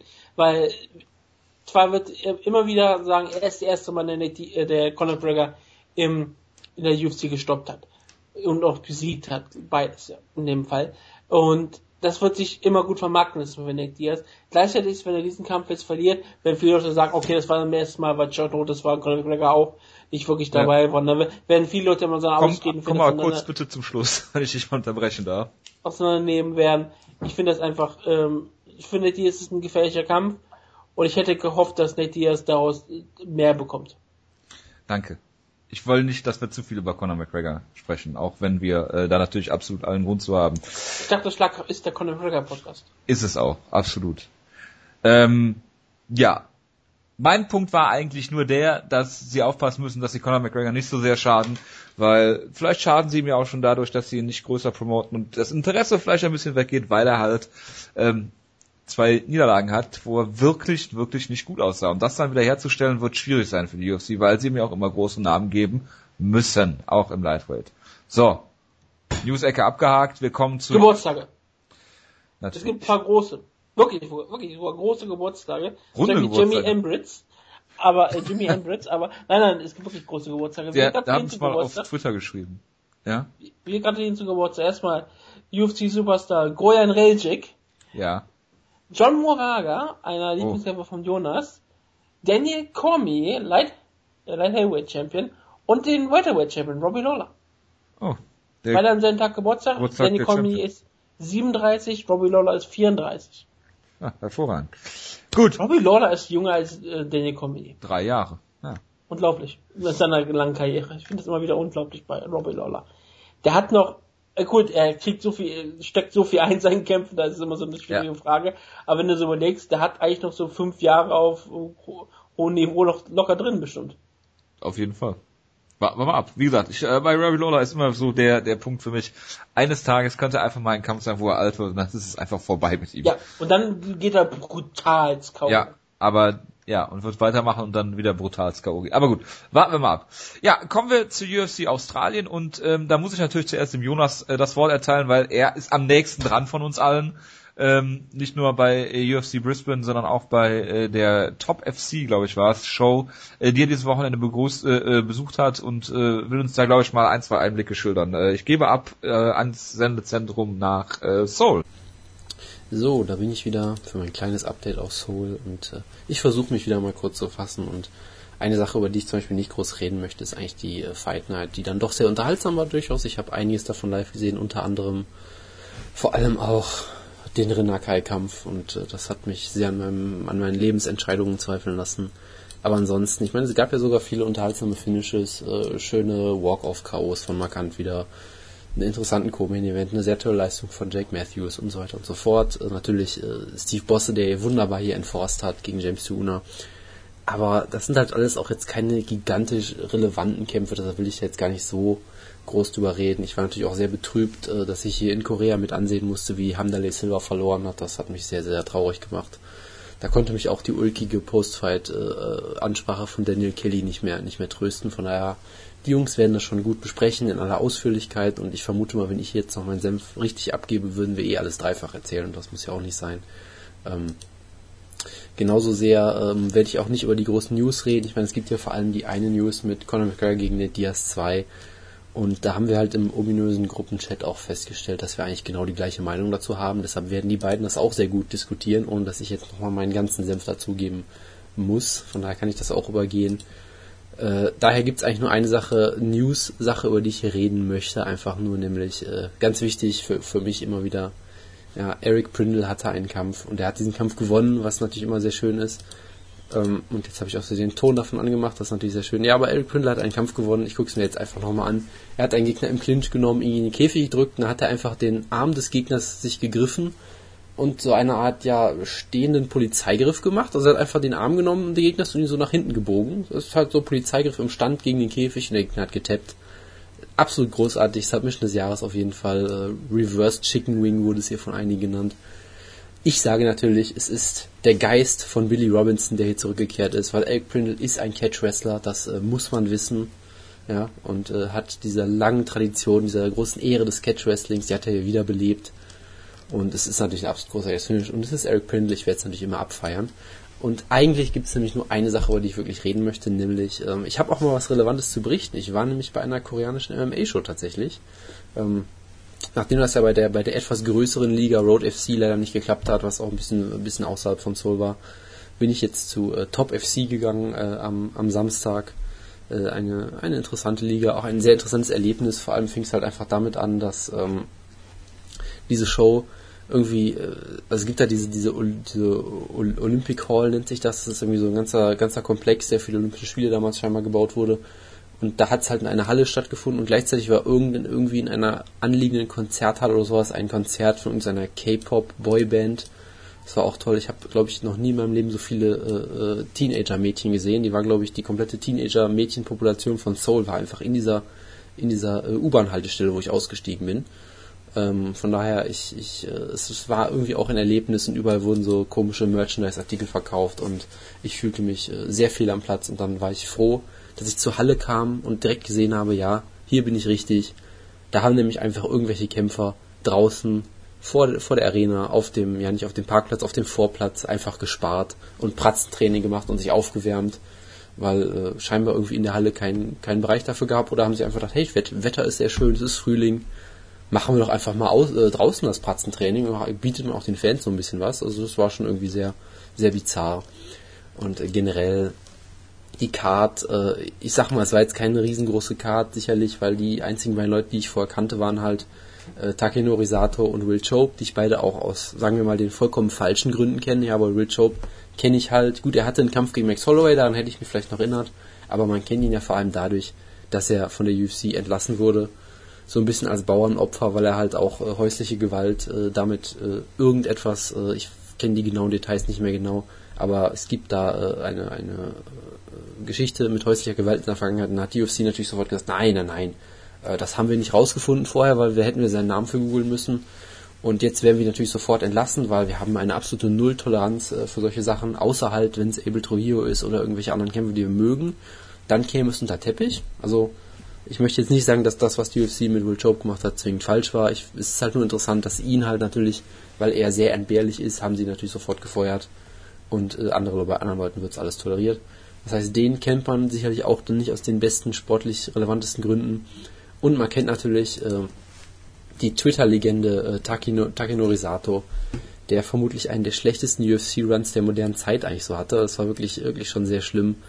Ähm, er wurde damals eingesetzt gegen, ich glaube, das war sein Debüt gegen Eric Silva in Brasilien, wo ganz klar war, okay, das ist ein Aufbaukampf einfach nur für Eric Silva und ähm, Takenori Sato ist halt ein japanischer Veteran, äh, ist ein ganz guter Grappler, kann halt sonst nicht wirklich striken, ist kein besonders guter Ringer, hat sich halt gedacht, okay, ich muss diesen Kampf natürlich zu Boden nehmen, hat innerhalb von, weiß ich nicht, 20 Sekunden Single Leg gegen Eric Silva versucht. Eric Silva hatte keinerlei Probleme, den, äh, den Single Leg zu stoppen, hat dann auf einem Bein hüpfend äh, Takenori Sati immer, immer weiter verprügelt. Sato hat sich gedacht, nein, ich muss dieses Single Leg festhalten, das ist das Einzige, was mich am Leben hält, hat mit all seiner Kraft das Single Leg festgehalten und wurde dabei von Eric Silva ausgenockt, während er noch das Single Leg festgehalten hat, was irgendwie dann schon so ein sehr absurdes Finish war und sehr furchtbar für ihn war. Und das Tolle war halt dann, hat er in seinem nächsten Kampf gegen Jojo Lim gekämpft, der ähnlich ver veranlagt ist wie Eric Silva, sehr explosiv, viel Power, vielleicht nicht der technisch beste und, und smarteste Kämpfer. Und was macht Tagenori Sato? Er versucht ein Single Leg. Jojo Lim stoppt das Single Leg, schlägt auf ihn ein. Äh, äh, Sato lässt nicht los, hält fest mit allem, was in ihm steckt und wird dabei wieder ausgenockt. Also das genau gleiche Finish und danach wurde er von der UC gefeuert und ist dadurch halt so ein bisschen so, so ein Running Gag auf Twitter geworden, was natürlich auch irgendwie ein bisschen traurig ist, aber naja gut, so ist das halt in der Kampfsportwelt, man ist da immer sehr fies und erbarmungslos. Und deswegen kannte ich ihn halt. Das war einzelne Leute, die ich kannte, das spricht jetzt vielleicht nicht unbedingt für die Show. Ähm, aber gut, es war eine durchaus sehr solide regionale Liga, würde ich sagen. Also die Sitze waren sehr nett, äh, du saßt auch wirklich sehr nah dran. Äh, die haben eine sehr große Show abgezogen. Also sie haben wirklich, äh, ich glaube beim zweiten Pre Prelim des Abends gab es schon Pyro was dann vielleicht doch ein bisschen übertrieben war, aber gut. Sie haben auf jeden Fall versucht, äh, ordentlich was abzuziehen hier. Ähm, ähm, es gab natürlich einige lustige Momente. Es gab irgendwie, genau, im zweiten Kampf des Abends gab es schon O Fortuna als Entrance und der Kinder kam mit Ricky Martin raus. Also das konntest du eigentlich nicht mehr toppen, diese Entrances. Es war schon sehr, sehr unterhaltsam. Ähm, es gab halt einige, einige verwirrende Sachen. Zum Beispiel wurden einfach bei manchen Kämpfen gesagt, das ist ein Pride-Match und es war vollkommen unklar, was das heißt. Ähm, der Ring-Announcer hat die zweite Runde immer, die dritte Runde immer als Second Round angekündigt und hat das, glaube ich, nie gemerkt. Vielleicht ist Englisch jetzt nicht ganz so gut bei ihm.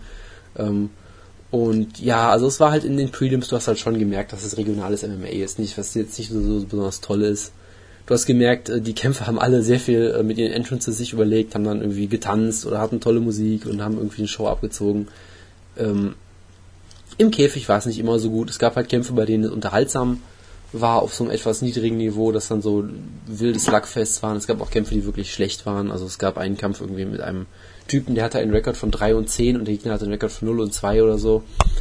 Und das war dann schon ein toller Kampf, wo der eine Typ einfach, ich glaube, einmal acht Legkicks am Stück versucht hat, ohne irgendwie Setup, ohne äh, äh, Finden, ohne Bewegung, irgendwas, immer einfach nur einzelne Legkicks und es hat irgendwie auch noch geklappt. Also das war alles nicht so nicht so perfekt, aber ähm, es ist halt schon irgendwie ganz, ganz lustig, was du dann so siehst, dass so lustige Banner an der Wand hängen irgendwie.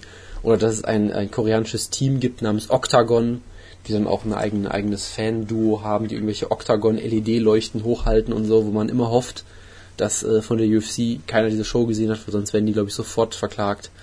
Ähm, und ja, also es war halt, die Undercard, du hast teilweise halt schon gemerkt, dass es jetzt nicht, nicht gerade, es ist halt eine regionale Show. Das hättest du vielleicht auch ähnlich in Deutschland sehen können, teilweise gerade mit diesen absurden negativen Records. Ähm, dann gab es halt, es gab ein paar, ein paar sehr schöne Knockouts, dann auch ein paar schöne Kämpfe. Ähm, über die müssen wir natürlich jetzt selber nicht reden. Ähm, ich habe bei der ganzen Show ja natürlich live getwittert und habe mich die ganze Zeit amüsiert über die ähm, die Rankings von Topology, da war ich mal Woodcare-esque unterwegs, weil äh, Topology halt eine englische Karte hat, da gibt es halt so tolle Kämpfe, irgendwie es gab einen Kampf, was war es im ja, was auch immer das für eine Division war, 176 Pfund wurde angekündigt, ähm, zwischen einem Kämpfer, der, wo man gesagt wurde, laut Topology ist er der 22 beste äh, äh, südkoreanische Middleweight gegen den 16. besten koreanischen Light Heavyweight und sie kämpfen im ja, Welterweight plus 4 Pfund, also alles, äh, alles, alles, äh, alles sehr absurd. Es gab halt so typische Szenen, wie du sie auf so regionalen Shows vielleicht siehst. Ja, jemand wird gemountet und versucht einfach aus der Mount, aus der un unteren Lage einfach zurückzuschlagen und den Gegner irgendwie von unten auszunocken. Was natürlich nicht klappt, aber es ist irgendwie unterhaltsam. Ähm, es gab äh, es gab eine Intermission, die auch sehr absurd war, weil dann auf einmal stand irgendeine Frau im Ring und der Announcer sagt so, ja, you're so beautiful, hat irgendein Zeug erzählt und dann kommt irgendein so Typ in den Käfig und du verstehst überhaupt nicht, was los ist. Und dann macht er ihren Heiratsantrag und alle denken so, oh, grundgütiger. Und ich denke, hab mir so gedacht, okay, gibt es irgendwas Romantischeres, als in einem Käfig einen Heiratsantrag zu bekommen? Oder andere, anders gefragt, gibt es etwas Unromantischeres, als in einem Käfig einen Heiratsantrag zu bekommen? Und vor allem, ich hoffe sehr, dass das abgesprochen war, weil stell dir mal vor, du wirst auf einmal bei so einer Show von irgendeinem Typen in den Ring gezogen, dann steht auf einmal dein Freund und macht den Heiratsantrag und du musst dann irgendwie Nein sagen oder so. Ähm, es wäre sicherlich alles sehr awkward gewesen. Es gab äh, zum Beginn der Maincard eine Catcher-Parade, so richtig schön, wo alle rauskommen, sich um den, um den Käfig herum aufstellen. Es gibt noch Stare-Downs. Das war wirklich alles, also von der Inszenierung her wirklich richtig gut. Unfassbar laute Musik auch. Ähm, sehr schön. Ähm, du hast auch schön gemerkt, dass die Maincard losging, weil es glaube ich, ich glaube im ersten Maincard-Kampf gab es irgendwie nach zwei Sekunden Low Blow. Das heißt, du hast direkt gesehen, hier geht das hohe Niveau los, weil wir wissen ja, wenn du auf einem Top-Niveau bestehen willst, musst du gut cheaten können. Ja, weil es wird nie bestraft und es ist immer ein Vorteil für dich. Deshalb ist das sehr gut, dass sie das hier auch schon üben können auf so einer regionalen Szene. Ähm, was noch? Genau, du hast gesehen, dass äh, Stungun äh, da war und der Korean Zombie war auch da, weil er auch irgendwie ein, zumindest ein Kämpfer war aus dem Team Korean Zombie. Von daher macht das natürlich auch Sinn. Da gab es einen sehr großen Andrang. Es gab auch ähm, das, äh, ich weiß nicht, ob es das offizielle Maskottchen von Top FC war, weil irgendwie wurde uns so erklärt, dass es ein populärer Cartoon-Charakter ist, der irgendwie einen Gorilla darstellen soll, aber aus irgendeinem Grund ist der mit dem Top FC Titelgürtel rumgelaufen. Also ist alles, alles irgendwie etwas, etwas fremd einem.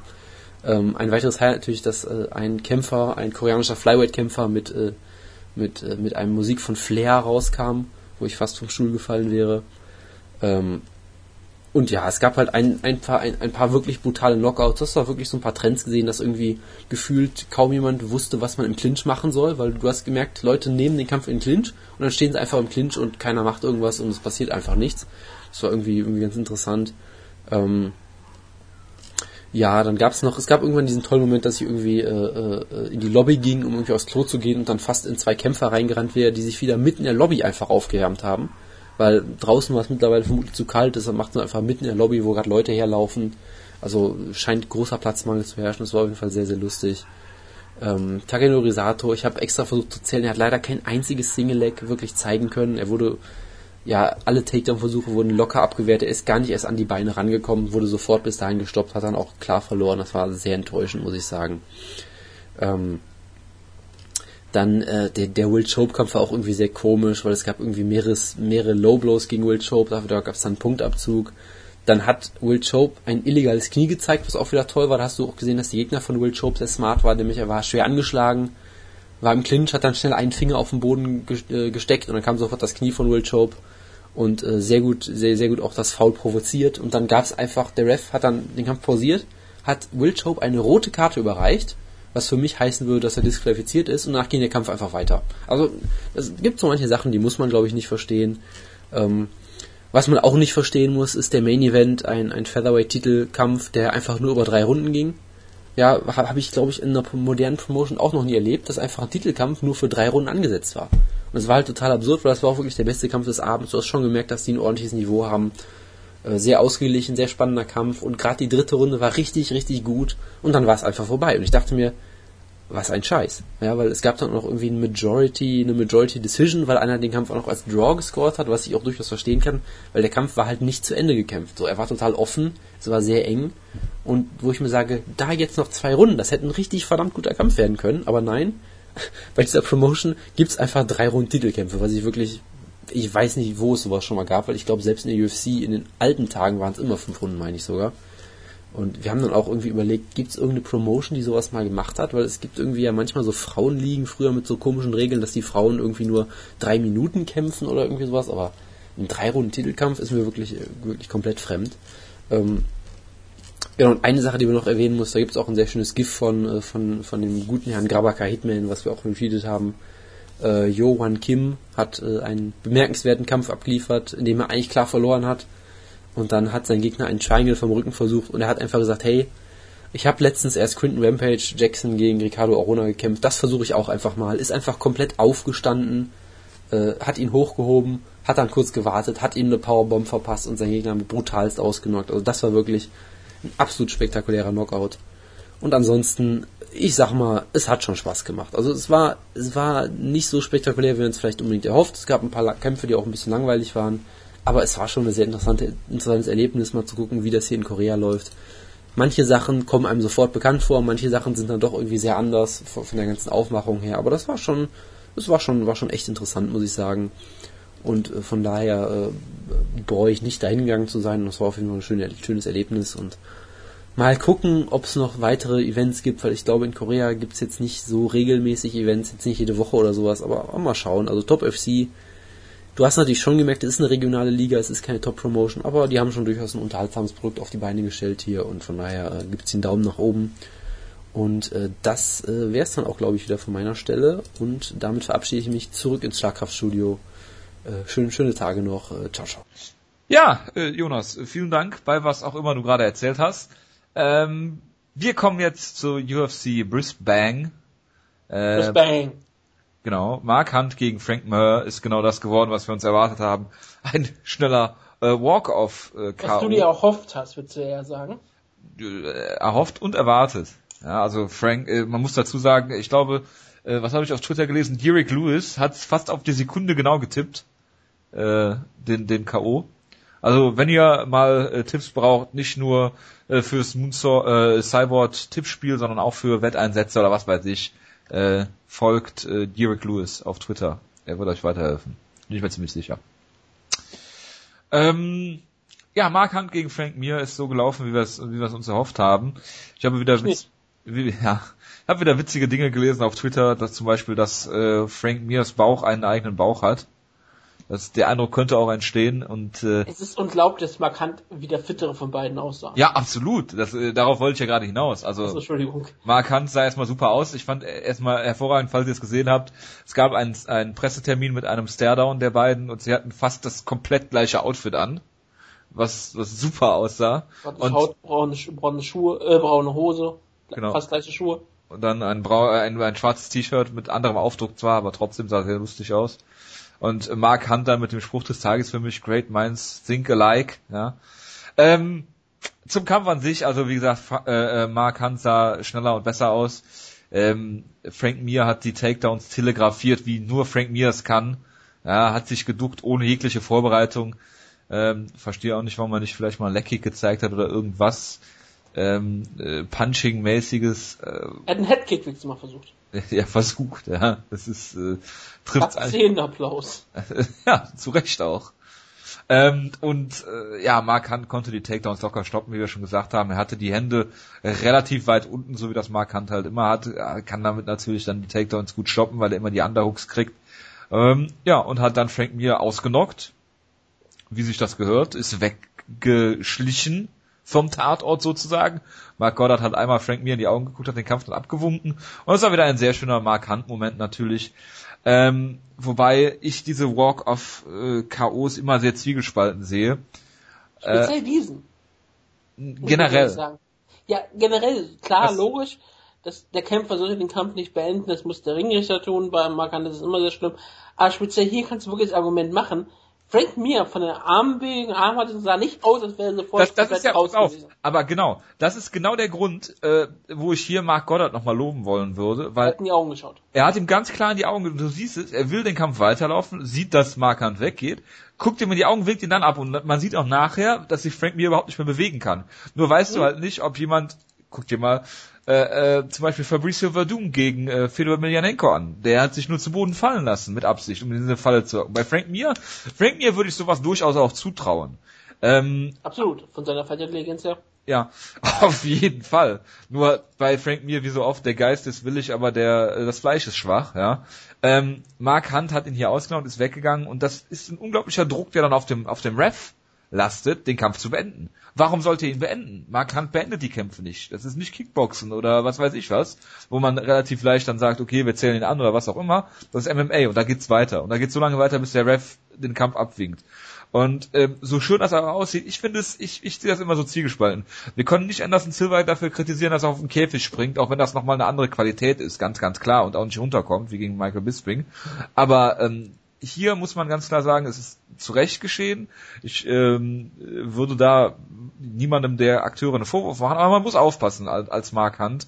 Er wird es natürlich immer wieder machen, äh, aber so könnte er zum Beispiel auch den Titel gewinnen, wenn er, man stellt sich mal vor, er hätte äh, Fabricio Verdum zu Boden geschlagen, äh, der hätte sowas gemacht wie gegen Fedor und gewartet, dass er ihm in die Guard folgt, der Ref hätte den Kampf abgewunken und der Kampf wäre zu Ende gewesen, Mark Hunt wäre Champion gewesen, was natürlich ein großartiger Moment wäre, aber dennoch ja. äh, irgendwie nicht der, der Sinn des Ganzen. Und ähm, so ist der Kampf zu Ende gegangen. Wie gesagt, man hat ganz klar gesehen, Mark Goddard guckt ihm in die Augen. Äh, auch wenn Frank Mir halt von der Position auch her so aussah, als würde er in die Guard folgen wollen. Aber Frank Mir sieht ja öfter mal angeschlagen aus, gegen, gegen Big Knock zum Beispiel, als er fast ausgenockt worden ist bei UFC 140, was jetzt ein genialer Plan war damals, Wutke, ne? Ja, äh, ist voll aufgegangen. Absolut. Er hat den Arm gebrochen. Das ist, war von Anfang an der Plan. Ähm, nee, äh, Spaß beiseite, Mark Hunt hier mit einem tollen Sieg. Äh, viel ist nicht passiert im Kampf, wie zu erwarten war. Es gab einen spektakulären Knockout, deshalb war es ein schrecklich äh, guter MMA, äh, äh MMA Heavyweight Kampf. Ja, Kämpfer wurden ja mit einem Auftragsmörder verglichen, der halt sofort von Tatort weggeht, falls der Mord passiert ist, damit man ihn nie wieder ähm, finden kann. Wo ist der so verglichen gleich. worden? Was? Wo ist der so verglichen worden? Von Kämpflo. Achso, von Kempf, ja, das. Mal gespannt, wo er das her hat. Ich weiß ich auch nicht. Er hat ja auch geschrieben, Good Night Irene, ganz laut, dass es passiert ist. Dann, äh, Echt, das habe ich gar nicht mitgekriegt. Nein, hat er auch nicht, natürlich nicht getan. Ich das wäre aber geil. Ich fände es sehr lustig, falls er das Gimmick dann leben würde, aber ich glaube nicht, dass er darauf irgendwie aufmerksam machen möchte. das wäre geil. Ah, äh, It's all over. It's all over. The Big, Mark, the big Show. Mark Hunt, the Big Kawosh. Mark hat hier wunderbar ähm, gekämpft, das muss man ganz klar sagen. Und ja, eine Sache zum Walker muss man auch noch sagen, für EAMA ist das natürlich nicht besonders gut, für UFC, ähm, EA UFC heißt das Spiel ja, glaube ich, irgendwie. Äh, Kommen wir nicht damit zurecht. UFC bei EA Sports oder sowas. Wurde übrigens auch bei ähm, Luke Mockridge am Freitag in seiner Sendung geplagt. Ja, da war ja irgendwie auch Nick Hein seinen Trainingspartner genau. und so. Das genau. habe ich irgendwie 18 Mal in meiner Twitter-Timeline gehabt. Ist das so? Wie viele Leute? Einmal angeklippt. Hat nicht einmal angeklickt. Ist auch nur ein Highlight-Video. Ich habe die äh, Sendung ganz gesehen. Das war ganz lustig eigentlich. Ja. Ich habe mir sowas nicht anschauen. Aber ist ja völlig egal. Da ist die, die Tagline von dem neuen UFC-Spiel ist ja Finish the Fight. Und das ist so konträr zu Mark Hunt, dass es großartig ist. Und das sagen wir ja auch im Co-Main-Event. Ja. Konträr heißt gegensätzlich. Ja. Hä? Egal. Aber ist das nicht genau das, was Mark Hunt macht? Mark Hunt beendet Kämpfe nicht. Was die, was die mit Finish the Fight meinen, ist, dass du den Gegner zu Boden schlägst und dann noch auf die Leiche ein paar Mal einschlagen kannst. Ach so, meinst du das? Das ist natürlich hervorragend. Das ist ja also, das ist ein Verkaufspunkt im Spiel, weil das war, im ersten Teil war das scheinbar nicht so ganz stark ausgeprägt. Jetzt kannst du noch auf die Leiche ein bisschen groß, groß einschlagen. Mit Steve Percival als Ref auf jeden Fall. Ja, natürlich. Und das hat, das hat man auch im zweiten äh, Co-Main-Event gesehen. Selbst dort äh, wollten sie häufig den Kampf beenden, aber da durften sie es einfach nicht. Das war schon sehr, sehr komische ähm, Fight in dieser Hinsicht. Aber ja, man kann hier, für viele Leute ist ja wieder die Hoffnung aufgetreten, dass er vielleicht doch mit ein, zwei Siegen wieder um den Title kämpfen kann. Finde ich auch immer sehr lustig, dass wir wieder da sind, ähm, in dem Bereich, dass Markant wieder ein Teil der Contender sein kann. Aber ja, er ist halt jemand, der kann jeden Menschen auf jeden Fall weiterhin ausnocken. Er ist weiterhin relativ gefährlich und er sieht mit 41 oder bei 42 Jahren immer noch relativ fit aus. Für Markant fällt es natürlich. Besser denn je. Vielleicht, vielleicht ist er aktuell wirklich fitter und besser denn je. Das kann ich aktuell gar nicht mal so äh, stark ausschließen. ich persönlich habe ja schon letzte Woche gesagt, ich möchte ihn trotzdem lieber so in diesen Ozeanien, Asien Raum sehen, wo er halt so beliebt ist, wo die Leute ihn kennen und wo er halt große Reaktionen zieht. Aber klar, wenn er selbst nochmal daran glaubt, an einen großen Title Run, dann soll er das natürlich gerne machen. Wenn nicht, möchte ich ihn einfach gegen andere alterne Stars sehen, die er einfach brutal ausnockt. Meinst du nicht, er würde auch in Vegas Reaktionen ziehen? Natürlich wird er in Re Vegas Reaktionen ziehen. Aber es geht auch so ein bisschen darum, da muss er nicht fliegen, er muss keinen kein Stress vor sich, kann sich einfach so den Kampf vorbereiten. Trainiert er nicht bei ATT? Er trainiert auch zum Großteil in Amerika, ich weiß. Hm. Aber äh, sein großes letztes Fightcamp ist dann immer meistens in Australien trotzdem. Oder manchmal auch sogar in Neuseeland. Ein bisschen komisch bei kann. Aber es ist ja eigentlich auch nicht weiter wichtig. Äh, was, die spannende Frage ist ja, was machst du mit Frank Mir? Er hat nur einmal in Vegas gekämpft, Markant. Was du mit Frank Mir machst? Äh, ja. Ich habe gelesen, dass ähm, äh, leider habe ich es ja nicht sehen können, dass ähm, Dan Hardy und Brian Stan, meine fast beiden Lieblingscolor-Commentators der UFC, ähm, beide nachher bei der bei der Show Frank Mir den Rücktritt nahegelegt haben was sehr viel für sehr viel Applaus bei Twitter gesorgt hat und äh, ich kann mich dem eigentlich nur anschließen, weil ich wüsste nicht, was man mit Frank noch machen sollte und da ich ja Verfechter ähm, der Gesundheit von Kämpfern bin, würde ich sagen, gib ihm vielleicht noch einen letzten Kampf äh, weil er dann äh, Tito Ortiz überholen würde und der alleinige äh, Rekordhalter mit, glaube ich, 28 UFC-Kämpfen wäre. Ähm, und stell ihn gegen irgendwen, den kein Mensch interessiert. Derek Lewis. Jared Roche, äh, ja, zum Beispiel. Ich weiß es nicht. Gegen irgendwen, stell ihn in Las Vegas auf irgendeine Show äh, als Abschied, ähm, das würde ich mit Frank Mir machen. Frank Mir gegen Nando Gomino. Ja, zum Beispiel, den Hunden. Genau, ähm, ich, ich weiß halt nicht, was Frank Man Mir Mountain, möchte. Ne? Ja, jetzt you. Das ist so ein bisschen so die Frage, ne? Möchte Frank Mir seine Karriere Ich glaube nicht dran. Frank Mir hat ja immer noch äh, nach den, vor den Arlovski-Kampf ganz klar davon gesprochen, dass er einen Title-Shot möchte. Dass er nochmal einen Titel antrinken möchte. Dass er da ernsthaft noch dran glaubt. Und dass er auch nach, den, nach der Arlovski-Niederlage immer noch daran glaubte. Es ist halt so ein bisschen, Frank Mir ist, wie wir darüber letzte Woche schon darüber gesprochen haben, er hat eine hohe Fight-Intelligenz, die hat er immer noch eigentlich, auch wenn es manchmal nicht mehr so durchscheint, wenn er über den Kampf redet und sowas. Aber ob er eine gute Einschätzung seiner Karriere hat, ist eine andere Frage. Es ist gut, ein, ein sehr viel Selbstvertrauen zu haben, aber manchmal wird es dann auch gefährlich. Und er ist auch noch so ein Kämpfer, den wird die UFC niemals entlassen. Die UFC möchte garantiert nicht, dass Frank Mir zu Bellator geht. Denn das würde er wahrscheinlich auch noch tun. Und dort wäre er wahrscheinlich auch wirklich ein, ein großer Name für. Bellator würde ihn sofort nehmen. Und Bellator würde ihn wahrscheinlich auch danach nachher weiter verpflichten, damit Frank Mir wieder Kommentator ich, werden kann. Ich schätze, sie werden ihn, sie würden ihm einen guten Deal geben, die UFC. Das ist halt schwierig, ne, weil die UFC ihn nur weiterkämpfen lässt, nur damit er nicht zu Bellator geht. Das finde ich halt schwierig. Ich würde schwierig, ihm, ne? ja klar, ich meine, äh, ich kann, ich kann den, den Punkt absolut nachvollziehen, aber irgendwann geht's halt um die Gesundheit und das finde ich halt nicht mehr gut, ne? Dass du halt hingehst und sagst, nur damit er nicht zu Bellator geht, soll er halt bei uns weiterkämpfen und verlieren. Ähm, gib ihm halt einen Deal mit Kommentator äh, meinetwegen oder oder Analyst. Kommentatoren haben wir jetzt fast genug. Äh, gib ihm halt einen Analystendeal, einen guten Vertrag. Ich meine, mit mit Chuck Liddell haben sie es ja auch geschafft. Ähm, ich weiß nicht, ob, ob Frank Mir vielleicht sogar so loyal ist zur UFC. Ähm, ich denke, man sollte sich da mal an den Tisch setzen und mal miteinander reden. Das wäre auf jeden Fall im Sinne aller Beteiligten. Ja, ich würde mich auf jeden Fall auch sehr freuen für Frank Mir und für seine Gesundheit. Ähm, was mir, was auch ganz klar gesagt wurde, als er rauskam, wurde gesagt, seine Zukunft ist die UFC Hall of Fame. Das möchte auf, ich auch ohne Zweifel. ihn. Ähm, und ist auch so eine Tatsache, was ich immer sehr lustig finde, ist, wenn Frank Mir Backstage eingeblendet wird, ne, und dann kommt zum Beispiel diese Bauchbinde, steht dann Frank Mir, steht immer, former UFC Interim Heavyweight Champion. Wo ich immer unbedingt Überlege, der ist doch normaler Heavyweight Champion. Ja, natürlich, das sage ich auch mal. Er war doch auch ein normaler Champion. Er hat Tim Silvers Arm gebrochen. Das war ein Titelkampf. Ja. Und es wird ihn nie bei der UFC eingeblendet. Es wird äh, dann gesagt, wenn Bruce Buffer ihn vorliest, da wird gesagt, former UFC Heavyweight Champion, regulärer UFC Heavyweight Champion, das wird gesagt, aber es wird nie als Bauchbinde eingeblendet. Finde ich immer irgendwie sehr, sehr komisch. Ich weiß nicht, warum sie das tun, aber sie tun es nicht. Das ist schon das zweite Mal, dass das jetzt passiert. Bei den Lost-Kampf war nämlich genauso. Komisch. Ja, ich weiß. Ich ich finde das deswegen einfach immer nur so komisch, wo ich immer so denke, warum bindet ihr nur, dreht ihr nur darum, bis er Interim Champion war? Aber egal, Frank Mir hat eine große Karriere hinter sich. Ich meine, er hat nur zwei Kämpfe, zwei professionelle Kämpfe vorher gehabt, dann ging er in die UFC und war seitdem immer in der UFC. Das war zu UFC 34, er ist seit 2001, seit September 2001 Ja, sogar noch vor dem 11. September, so genau. Nee, nicht seit, September, seit Februar 2001. Entschuldigung, ist Englisch, ist ja andere Schreibweise. Ähm, ist, er, ist er seitdem dabei. Also es ist halt wirklich eben immer in der UFC. Er ist halt wirklich ein UFC-Standout-Kämpfer, hat nie woanders gekämpft. Er sollte ja mal bei Strikeforce kämpfen gegen Danny Cormier, falls du dich daran noch erinnerst. Ja. Als die UFC, als die UFC Strikeforce gekauft hat und dann noch ein bisschen nebenher laufen lassen wollte und sowas. Das wollte Frank mir zu ähm, Strikeforce gegen, gegen Danny Cormier kämpfen und testen. Aber ja, Frank War Ed Herman dann nicht der einzige Kämpfer, der das dann gemacht hat mal?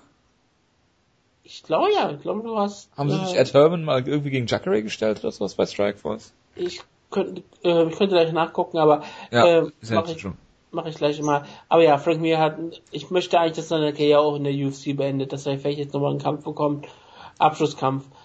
Und dann geht er zu Metamoros und macht einen Metamoros-Kampf gegen Big Knock. Eieiei. Das würde ich sogar gerne sehen. Ganz ehrlich, so Metamoros und Big Knock gegen Frank Mir, das ist doch ja, gar nicht, nicht gefährlich. Unentschieden. Und es wäre bestimmt sogar relativ interessant. Und ich glaube, die hätten sogar relativ Spaß, weil sich beiden hassen. Unentschieden. Metamoris erlaubt ja nur Unentschieden. es gibt ja keine Punkte bei Metamoris, deshalb, was dazu führen soll, dass die Kämpfe besser werden. Was dazu führt, dass die Kämpfe langweiliger werden. Aber gut, das nur nebenbei. Ähm, kommen wir zum, äh, genau, was machen wir jetzt mit Mark Hunt? Ja, wie gesagt, es kommt darauf an, was, was er für seine Karriere noch vorhat. Glaubt er selbst dran, dass er vielleicht einen Title bekommen könnte? Dann wird er, dann muss er gegen höher gerankte Gegner antreten. Sieger Kane gegen Travis Brown. Ja, sowas in der, in der Hinsicht, weil, ich meine, so viel Zeit hast du mit Markant überhaupt nicht und er ist wunderbar vermarktbar. Oder Sieger Overeem gegen Rothwell. Ja, sowas da doch, wo ich, äh, ich würde nicht, ja, Rothwell gegen Markant 2 will ich unbedingt nochmal sehen. Ja, Bitte der erste Kampf in Mexico City, was noch höher ist als Ich wollte doch gerade sagen, ich wollte unbedingt sagen, der Kampf bitte in Mexico City. Ja. Oder sie gehen nach La Paz oder sowas, oder was ist die höchste Hauptstadt der Welt? Irgendwie sowas. Ja, genau. UFC Mont Blanc. Obwohl, wie gesagt, markant ist in diesen, äh, in diesen hohen Städten gar nicht mal so schlecht. Ich meine, er hat gegen äh, Ben Rothwell damals einen wunderbaren Kampf abgeliefert. Gegen Verdum die erste Runde gewonnen und in Mexico gegen City. Verdum die erste Runde gewonnen. also. City. Also, ähm, er ist eigentlich gar nicht schlecht in diesen hohen Städten. Das ist unglaublich. Ja, Markant strebt halt nach höherem. Wenn der Kampf dann in den anderen stattfindet gegen Kein Velasquez, würde ich auch voll dafür sein. ja, das auf jeden Fall. Da ist äh, Markant für mich Favorit. Äh, ja, je höher der Kampf liegt, desto höher steht der Favoritenstern für Markant. Auf jeden Fall. Ähm, aber, aber, unter Wasser hat er keine Chance. auf gar keinen Fall. Auf gar keinen Fall. Alles was Aquaman. Alles was höher als Vegas ist, äh, würde ich Markant favorisieren. Ähm, Co-Main Event, Neil Magny gegen Hector Lombard, das war ein spektakulärer, äh, spektakulärer Kampf, da setzt bei mir sogar die, die Sprache aus.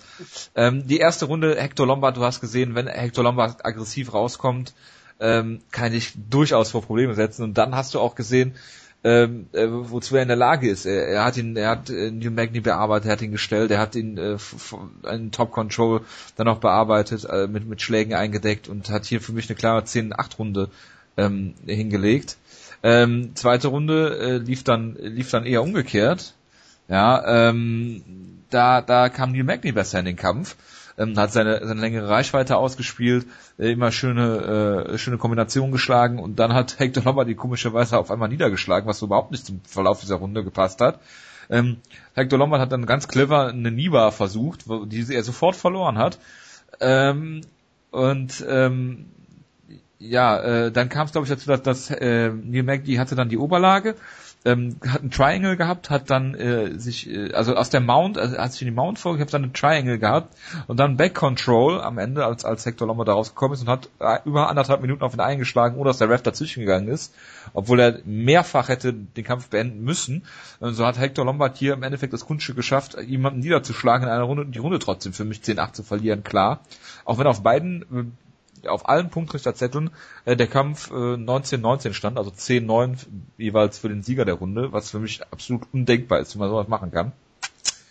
Ähm, in der dritten Runde ist nicht viel passiert. Neil Magny hat eine 1-2-Kombination geschlagen. Äh, Hector Lombard war überhaupt nichts mehr los. Ähm, hat ihn zu Boden genommen äh, und äh, ja, dann war der Kampf auch schon zu Ende, ähm, nachdem Neil Magny da ein bisschen Ground Pound gezeigt hat. Ähm, ja, und so war der Kampf dann zu Ende und äh, ja, großes Lob an den Referee Steve Percival für äh, leider den Kampf weitergehen. Ja, genau. Also er ist zu seinem Job erschienen, hat ihn aber nicht richtig gemacht. Ähm, also aber schon mal 50 Prozent. Ja? auf jeden Fall. Another Day at the Office. Äh, Hector Lombards Leben verkürzt, das ist ja überhaupt kein Problem. Ähm, nein, hier hast du ganz klar gesehen, warum Hector Lombard in vielen Kämpfen ähm, so zurückhaltend ist, weil er sich seine Energie einteilen muss. Ähm, und wenn er halt dann dieses, dieses, ähm, dieses, dieses, diesen Kampf dann nicht gewinnt in dieser Zeit, wo er jemanden ganz schnell K.O. schlägt, äh, wie zum Beispiel Nate Marquardt oder Paul Harris jeweils in der ersten Runde K.O. geschlagen, oder du hast halt jemanden wie Jake Shields, der äh, im Prinzip nichts, nichts auszurichten hat, weil er den Kampf nicht zu Boden kriegt. Ähm, solche Kämpfe wenn er es halt nicht schafft, verliert er unter Umständen halt auch gut. Wenn der Blitz auf den Blitzableiter trifft, verliert der Blitz. Genau. Ähm, und so ist das mit Hector Lombard. Und da sehe ich halt auch so ein bisschen Parallelen zu Anderson Silver, weil dem wirft man ja auch immer vor, dass er, dass er so rumclownt und, und irgendwie nicht richtig, äh, ja, wie soll man sagen, äh, sich richtig auf einen Schlagabtausch einlässt oder so ein bisschen rumspielt oder sowas. Vielleicht hat das auch damit zu tun, dass er, dass er nicht genug Luft hat oder das nicht richtig einschätzen kann. Aber das ist halt so, die Kämpfer musst du halt so beurteilen, wie sie kämpfen und nicht davon ausgehen, dass sie auch besser könnten oder anders oder wie auch immer. Nein, hier hast du ganz klar gesehen, Hector Lombard hat diesen einen Moment, wenn er das schafft, äh, gewinnt er den Kampf. Wenn nicht, wird es ein verdammt langer Kampf für ihn. Und am Ende hat Neil Magny ihn hier gebrochen. Und ich mag ihn, ich mag Neil Magny im, in der Division. Ähm, sieht er sehr gut aus. Er hat jetzt drei, drei Siege in Folge mit, mit tollen, tollen Kämpfen gegen Gastelum, gegen äh, Eric Silva, jetzt hier gegen äh, äh, Hector Lombard und hat äh, bis auf diese eine Niederlage gegen gegen Damien ja. Meyer, der ihn da deklassiert hat, klar, äh, sehr tolle Kämpfe abgeliefert. Und du musst dir mal, musst dir mal hier, hier überlegen, 1, 2, 3, 4, 5, 6, 7, 8, 9, 10, 11, er ist 10 und 1 in seinen letzten 11 UFC-Kämpfen, äh, er, er kämpft sehr häufig, kämpft sehr gut, er hat, er hat diese Physis, die er auch dann ausgespielt hat in der zweiten Runde mit seiner langen Reichweite, dass Hector Lambert dann nicht mehr richtig an ihn rangekommen ist. Äh, und ist aktuell gerankt auf Nummer 9, wird auf jeden Fall Stungun äh, überholen, vielleicht sogar Matt Brown überholen.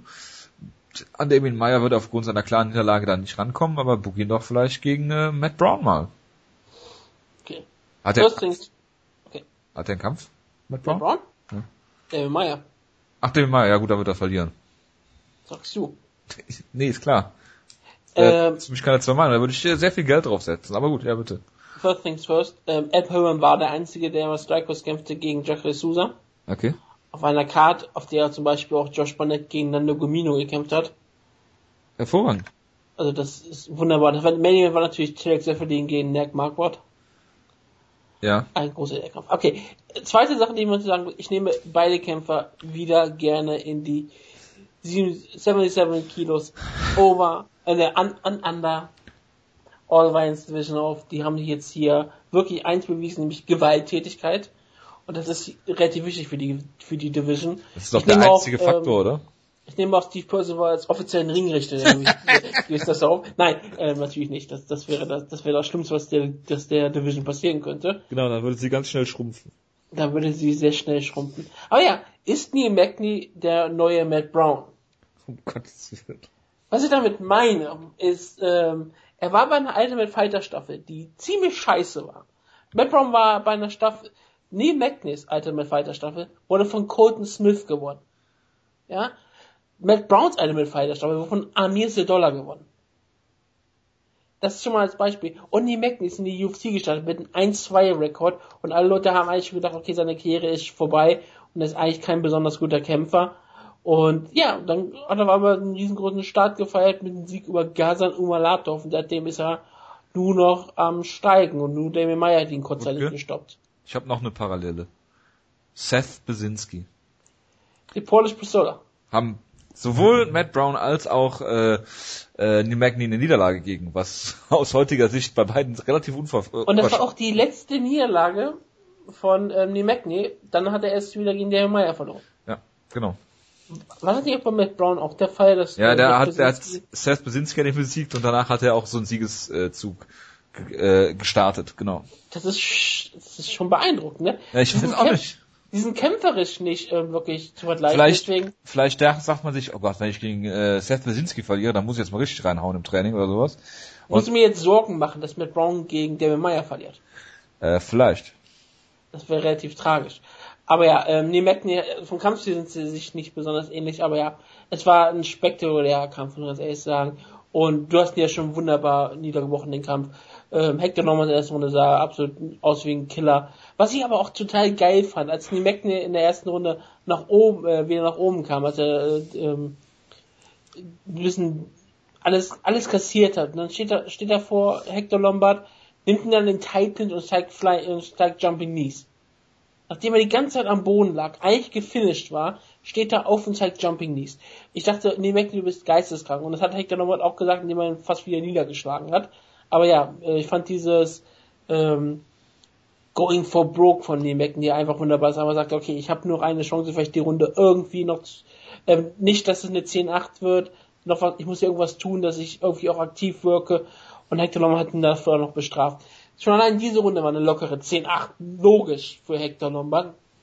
Hector Lombard hat diesen Kampf hier bei anderen Punkt, äh, bei anderen äh, Kampf äh, äh, Ringrichtern äh, zu 90% gewonnen gehabt.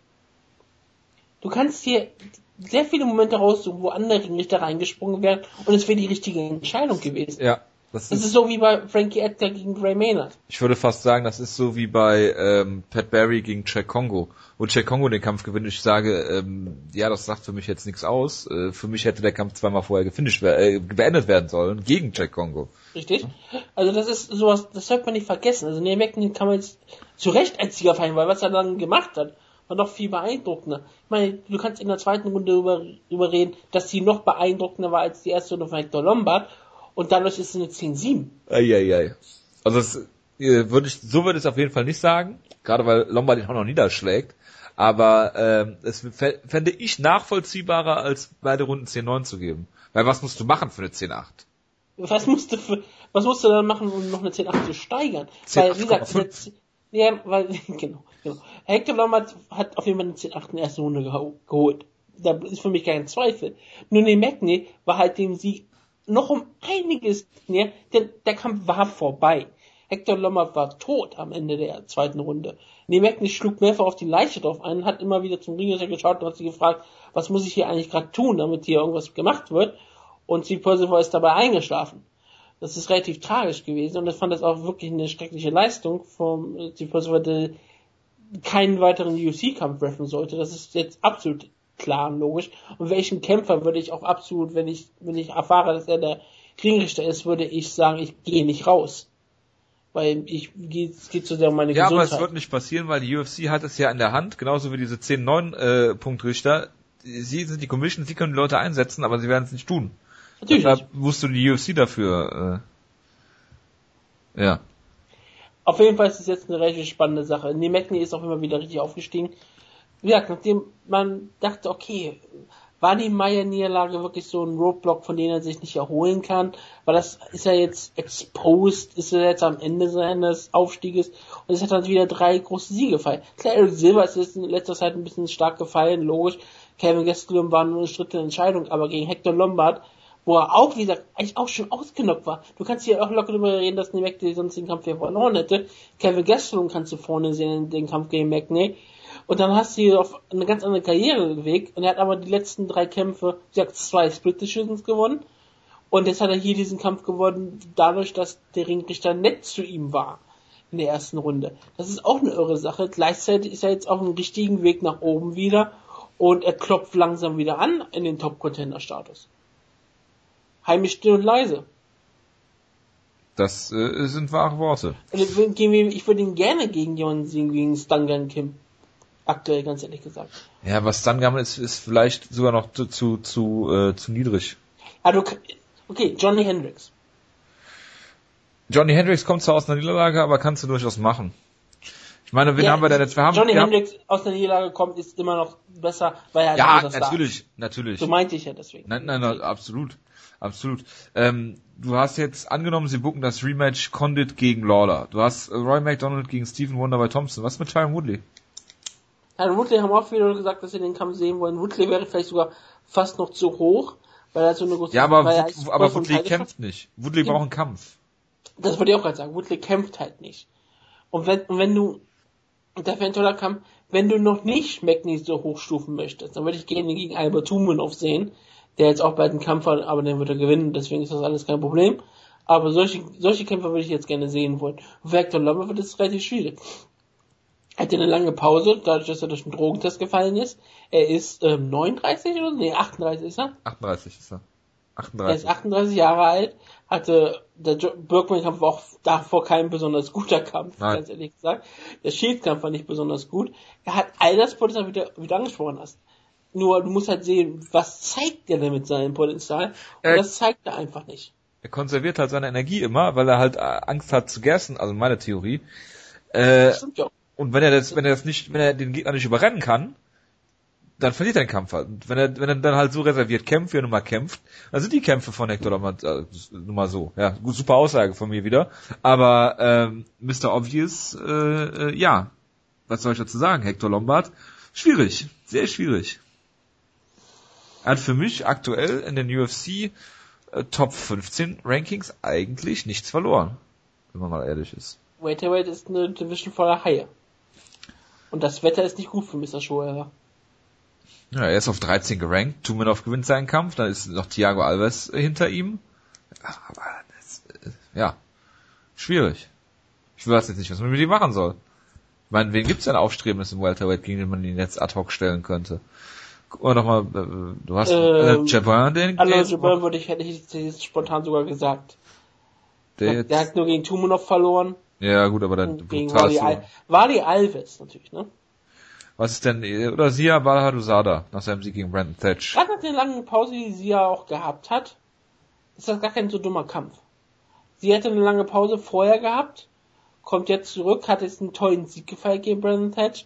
Klar ist ein Sieg gegen Niederlage als, als, als Kampf, ist nicht immer ideal, aber es ist, wäre interessanter. Sia Balhadusada gegen Hector Lombard, warum nicht? Das finde ich gar nicht mal so schlecht, das ist das Niveau, was ich mir vorstellen würde. Gut, dann machen wir mal weiter. Und ich glaube, wir sollten noch mal ein bisschen schneller weitermachen. Aber ja, das waren noch die einzigen beiden wirklich groß interessanten Kämpfe. Äh, Jake Matthews gegen äh, Johnny Case habe ich ganz gesehen, kann ich mich jetzt auch nicht mehr so wirklich daran erinnern. Ich weiß noch, in der ersten Runde hatte ich jetzt Matthews vorne, ich glaube andere hatten noch Johnny Case vorne. Case äh, hat sich aber viel besser gemacht, als ich gedacht hätte, ganz ehrlich gesagt. Auf jeden Fall und äh, Jake Matthews hat ihn äh, da die härteren Schläge gelandet in meinen Augen, deswegen habe ich ihm da die Runde gegeben. Zweite Runde hatte ich dann bei Johnny Case, äh, der hier äh, eigentlich gut mitgegangen ist, wie du schon gesagt hast, mit, mit, mit Jake Matthews hatte den Kampf dann eins zu eins Runden und am Ende hat Jake Matthews dann äh, noch mehr Härte oder mehr Cardio bewiesen, vielleicht sogar, hat ihn dann am Ende noch zu Boden gekriegt und dann äh, den Rücken äh, sich gegriffen, mehr oder weniger ähm, aus dem Stand diesen den Rücken gegriffen, so ungefähr wie Misha Tate ähm, gegen Holly Holm und hat ihn dann gefinisht. Das war eine tolle Leistung von Jake Matthews. Ähm, der war auch wichtig, dass er da die Submission geholt hat, genau. weil bei den Punktrichtern weißt du wirklich nicht, was, ja. sie, was sie entschieden hätten. Genau. Und deswegen, ähm, Jake Matthews, daran siehst du, der ist ein junger Mann, der halt nicht durch alles durchrennt. Ja, der, der halt Probleme hat, aber trotzdem unglaubliches Potenzial. Und äh, da bin ich mal gespannt, was da noch so kommt von, von, von Jake Matthews. Äh, ist äh, auch immer für eine Niederlage gut, das muss ich ganz klar sagen. Gerade wenn du ihn noch hochpuckst im Lightweight. Aber stell ihn doch jetzt gegen äh, Sage Northcutt. Ähm, Jack Matthews würde ihn umbringen. Sage, Sage Northcutt würde Jack Matthews umbringen? Nein, Jack Matthews würde ihn umbringen. Ach so, ich dachte schon. Ich dachte schon, dass jetzt gerade. Das ist ein ganz anderes Niveau. Ja, nein, natürlich, klar. Das war jetzt nur ein Beispiel für jemand anders Junges, ne? Also, Ach so, du meinst, das war auch mehr ein Spaß, ja. Also weiß, Jack, Jack Matthews, äh, äh, weiß ich nicht, ob man ihm schon einen Top 15 Mann geben sollte. Ich meine, er hat nein, James nein, Wick gegen James Wick verloren. Ähm, so hoch würde ich auch nicht gehen, aber im Lightweight sind so viele Leute da. Ganz ehrlich, wenn ich, ich würde ihn gerne testen wollen gegen Veteranen, ich würde ihn jetzt gegen Ross Pearson sowas stellen. Ross Pearson kannst du machen. Ich stelle ihn gegen einen Veteran, der sehr viel Erfahrung hat, der den Kampf äh, schwierig machen kann, der alles schon gesehen hat und versuch, schau mal, was Memphis damit macht. Weil Pearson-Niederlage wäre auch kein, immer noch kein Weltjunge für jemand, der 21 ist. Und das ist halt ein wunderbarer Kampf. Ähm, ich finde das interessant. Es ist dann, ja, ein wunderbarer Test. Rustam Habilov. So war, so sehr wie Rustam Habilov in letzter Zeit gefallen ist, klar. Der hat noch einen Park besiegt. Also ähm, ist auch ein. Ja, aber für viele Leute war er mal richtig aufstrebend und hat dann so viele Probleme gehabt. Jetzt ist er wieder ist mal wieder gestiegen. Norman Park wäre eher sowas, gegen den ich dann Jack Matthews stellen würde. Matthews sollte doch wirklich weg von klaren Top. Was ist mit, was mit George wieder? Ist er im Welterweight? Ja, ne? Ja, und er wäre auch viel zu hoch für mich. Matthews ist 21. Gib ihm Zeit. ich gebe ihm keine Zeit. Was ist denn mit Nick Hein gegen John Tuck Sieger? Das ist dir wieder zu niedrig dann, ne? Das ist eigentlich, das könnte man auch durchaus machen. Ich würde aktuell nicht gerne Nick Hein gegen ähm, äh, Matthews sehen, weil ich glaube, äh, Matthews würde ich als Favoriten sehen. Oh, Tysomov ist zu hoch. Oh, heftig, was Lightweight so alles Ja, Lightweight ist so unfassbar gut. Wenn ich schon sage, ich möchte ihn weg von Top, Top 15 halten, aber selbst die Top 25 ist immer noch ziemlich gut. Joe Dover gegen Islam Makachev-Sieger. Ja, sowas. Sowas, ganz ehrlich gesagt, das ist, das sind so Kämpfer, wo ich sage, ja, gegen die möchte ich Jack Matthews sehen, weil er halt, wie gesagt, noch äh, bestimmt drei, vier Jahre Zeit hat, wo er einfach nur als Talent gelten sollte. Efrain Escudero. Er muss nicht John Jones sein. Efrain Escudero ist ein Name, der nicht besonders gut ist. Klar, lass den Kampf in Mexiko stattfinden. Mexico City. Warum nicht? Je höher, desto besser. So, Dan Kelly gegen äh, Antonio Carlos Jr. habe ich nicht gesehen, Wutke, da muss Ich habe das sein. Finish gesehen, wie Danny Kelly auf einmal gesagt hat, ich bin alter Mann, ich habe auch mal Kraft und ich schnock dich auch einmal aus. Und er wirft ihn irgendwie auch wunderbar zu Bodenwaffe und auf einen Einschlag, wunderbare Sache. Ähm, alle haben Leute gesagt, dass Carlos, ähm, Antonio Carlos Jr. den Kampf eigentlich klar dominiert und gewonnen hat, bis Kelly halt dieses wunderbare Comeback feierte. Aber ja, Kelly ist jetzt 4 und 1 in der UFC. Ja, spricht fürs Middleweight. ja, weißt du, wer noch 4-1 in, in, das war ja die Sache. Es gibt zwei Kämpfer in der UFC-Akte, die 4 1 im Middleweight sind. Das ist Jotko, der Pole. Ja, genau. Und das ist Danny Kelly, der Australier. Das sagt alles aus über Middleweight in der UFC. Könnte man noch gut gegeneinander stellen jetzt. Das ist, ich glaube, die logische Forderung. Obwohl ich eigentlich sage, Danny Kelly ist ein wirklich lokaler Star in Australien. Der kriegt ja unfassbare Reaktion. Der sollte wirklich nur in Australien kämpfen. Der kriegt ja nie irgendwie einen Teilshot. Und wenn er auf einmal doch noch, kämpft, noch mal irgendwie einen großen Kampf gewinnt, na gut, okay, kannst du ja immer noch machen. Aber ich meine, wenn er dann, dann kann er immer noch mal in Las Vegas oder so kämpfen. Aber sonst hat er bis zu seine ganze Karriere in Australien kämpft, bis auf einen einzigen Kampf in Amerika. Lass ihn weiter in Australien kämpfen. Äh, das sowieso. Und dann gib ihn halt einfach irgendwelche äh, Leute, die abfallen. Gib ihnen keine Top 15 Gegner, gib ihnen unterhaltsame, aufstrebende Talente und teste sie damit. Wie Steve Bossay zum Beispiel, der jetzt runter äh, hochgegangen ist wieder, ins Light Heavyweight. Ähm, was eine gute Überleitung zum Over-Under-Spiel ist, äh, lieber Wutke. Ja. Wo ich zum Teil nichts ändern kann hier, was ich obwohl ich das wollte. Ähm, Serientäterkampf hat Jake Matthews gewonnen übrigens, ne? Das, ja. hat, das hatten wir gerade nicht erwähnt. Da haben, Moment, wie viele Leute haben denn auf Jake Matthews getippt? Die Mehrzahl. Es waren aber auch viele für Johnny Case dabei, ne? Überraschend viele, habe ich gesagt. Jonas hat nicht getippt, das finde ich sehr gut. Ja, ich muss Jonas immer wieder darauf aufmerksam machen. Hab's Pech gehabt, gesagt. Jonas. Pech gehabt. Ich finde das relativ schändlich. Ich vernachlässigt dir einen seiner Lieblingsspiele. Over Under war ja deswegen so lustig, weil du ja nicht mal sicher warst, ob das überhaupt noch zählt, ob du eine Frage rausnehmen solltest, nämlich die mit den Ozeanien-Siegen. Ja, aber es ist relativ klar. Es spielt keine Rolle, weil alle haben Under getippt und es ist trotz und es ist Over. Und es war Over geworden, ja. Ja. Es sind fünf, es gab äh, fünf Siege. Hunt, Matthews, Kelly, Rawlings und Daniel Hooker haben gewonnen. Genau. Deswegen interessant. Und die andere Frage war ja, es wird Steve Bossi einmal als Hockey-Enforcer erwähnen. Direkt du sagst, anfangen. du sagst, weil das zum Kampf zählt und das sind deine Fragen, ist das völlig in Ordnung. Ähm, weil die das im Öffnungsvideo gemacht haben, haben sie den alten Hockey Enforcer genannt. Former Hockey Enforcer, hat John Anik gesagt. Genau. Danach haben sie es glaube ich nie wieder erwähnt, aber sie haben es da erwähnt gehabt und deshalb sah man auch im Kampf, James Tuhuna sieht halt wirklich aus, als hat er nichts in der UFC zu suchen. So Steve Bosse hat ihn einen wunderbaren ähm, Haken raus verpasst und zu Boden geschlagen. Und danach hat er ja noch wie, wie ein Hockeyspieler wirklich über der Leiche gestanden und gesagt, ha, ha, ich, ich gehe ich geh runter, ich gehe runter, ich geh runter. Und hat den Kampf so beendet. Und wo, gerade als er ähm, reinspringen wollte, war sie so auch da? Das war nicht Mark Goddard. Das war, ähm, Das war Mark Goddard. Was Mark Goddard? Es war Mark Goddard. Ich hab, okay. Ich glaube, es war Mark Goddard ich habe auch erst gedacht, dass es Mark Goddard war, aber ich, ich habe irgendwie das Gefühl, dass jemand anders war. Ist doch egal. Er kam noch früh genug rein, hat ähm, Tune in die Augen gesehen und gesagt, okay, da kam es vorbei.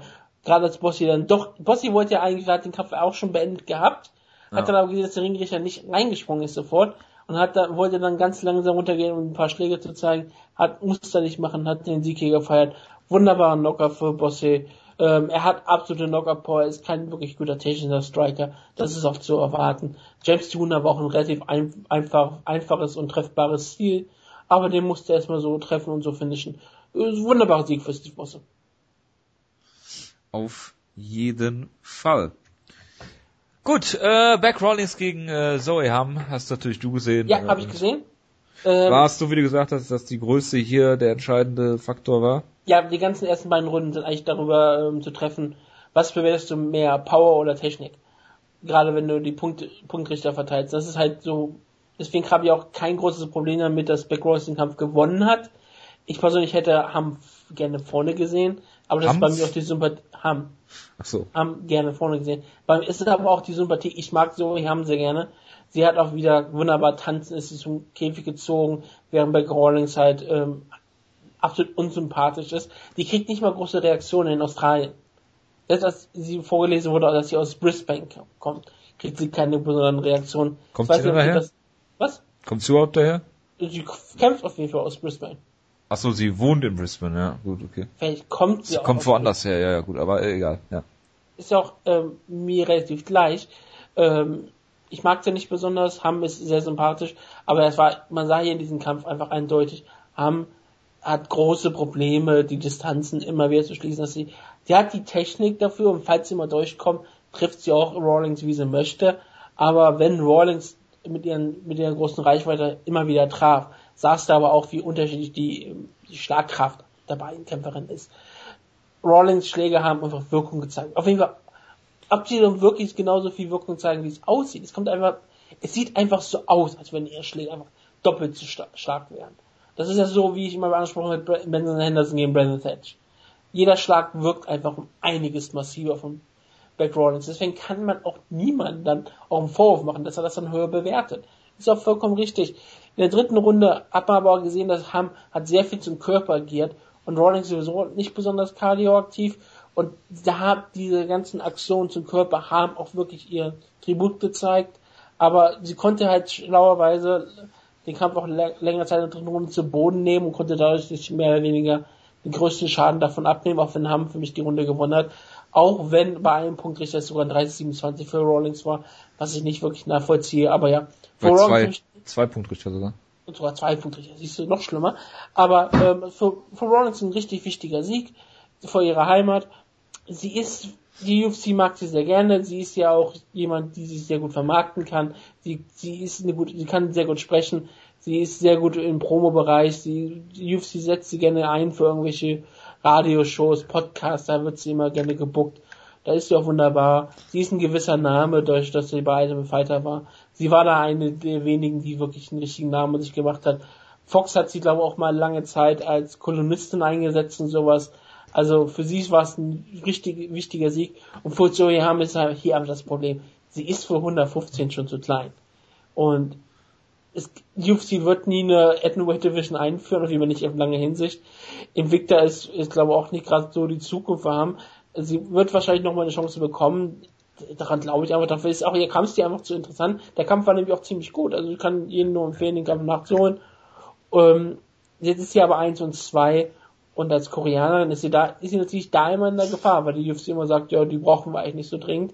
Aber ich vermute mal, äh, einfach eine Asien-Card kriegt sie auf jeden Fall nochmal eine Chance und die muss sie dann auch nutzen. Äh, gut möglich. Gut möglich. Äh, dann mache ich ganz kurz weiter mit den anderen Kampf, die ich noch in voller Länge Bitte, also ich habe jetzt keinen Kampf mehr. Genau, deswegen mache ich das jetzt nochmal schnell. Das war Leslie Smith gegen Rinda Kai. Jonas Lieblingskämpferin Rinda Kai. Ähm, er hat mehr oder weniger den Fall. ganzen Gruppenchat ähm, mit voller Hose hier voll, ges voll gespammt. Es war unfassbar. Äh, er war sehr beeindruckt von Rinda Kai. Rinda Kai ist so unfassbar klein und hat so einen komischen Körperbau. Es ist wirklich absurd, wie Rinda Kai immer ausschaut. Leslie Smith sah aus wie Stefan Struf. Sie, sie, hatte, sie hat den ganzen Kampf gebuckt gekämpft, weil sie es machen musste, weil sie immer wieder mit den ganzen Takedowns rechnen musste und das, sie musste sie auch so verteidigen, dass sie die ganze Zeit so aktiv sein musste. Ihre ganzen Schläge waren komplett anders und Rinderkai hat einfach unfassbare Probleme in dieser Gewichtsklasse. Und ich weiß nicht mal, ob sie überhaupt 10 Pfund cutten könnte, geschweige denn 20 Pfund. Dafür ist einfach ihr Körperbau so anders als alle anderen Kämpferinnen. Ich weiß nicht, ob sie es machen könnte. Sie müsste aber unbedingt ins 115 irgendwie wechseln, um in der UFC erfolgreich zu sein. Ich glaube nicht, dass sie eine große Zukunft hat in der UFC. Gegen Michael Tate sah es eigentlich nur noch besser aus. Leslie Smith hat hier am Ende einen wunderbaren Sieg gefeiert. Sie hatte, wie gesagt, große Probleme in Grappling, in Grappling gegen Rinnakai gehabt, aber wenn der Kampf stehen geführt war, konnte sie mehr oder weniger machen, was sie wollte. Rinnakai im Bantamweight hat sie in der UFC keine Zukunft. Gar keine. Null. Gut. Dann äh, war's das, oder? Willst du noch äh, irgendwas sagen? Ja, es gab Alan Burton per Knockout gewonnen, Danny ja. Hook hat eine wunderbare Guillotine geholt, aber da gibt's nichts Großes was zu sagen. Ross Pearson hat eine Split Decision natürlich gewonnen gegen Chatler Priest, wie er es immer tut, und Alan Patrick hat einen weiteren Sieg gefeiert, der auch lange zu einem sehr, sehr interessanten Talent in der Lightweight Division wird mit seinen 32 Jahren, aber jetzt ist er ähm, bisher nur vom Mirbeck Tysonmov gestoppt worden in seiner ganzen Karriere. Und hat jetzt auch schon Siege über jetzt auch zum Beispiel John McDessie und der musste ja eigentlich wollte er gegen Chandler Priest kämpfen. Der, der mir Brown sprang kurz ein, hat sich dann am Ende verloren, aber ein wichtiger Sieg für Alan Patrick. Gut. Dann sind wir am Ende. Das sind wir wirklich. Ja, nächste Woche wissen wir nicht, ob wir eine Ausgabe machen eher nicht. Wir nehmen uns Ostern frei. Wir sind ja ein katholischer Podcast hier. Auf jeden Fall. des rheinischen Katholizismus angelegt hier. Ja, ich äh, aus dem äh, katholischen Rheinland äh, kann das nur sehr äh, gut heißen.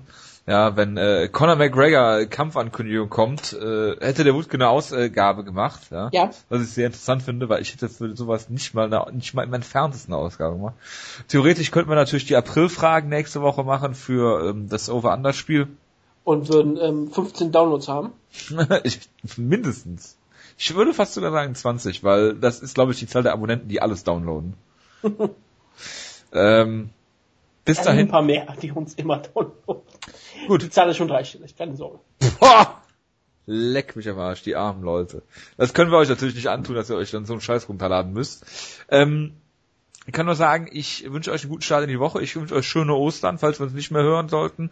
Äh, wir werden dann am, ich glaube, es ist der 3. April, werden wir mal so ins Auge fassen, äh, die nächste Ausgabe aufzunehmen. Bis dahin, ich wünsche euch viel Spaß, schöne Ostern, wie gesagt, und äh, wir hören uns dann in zwei Wochen wieder. Und steht auf Sommerzeit um.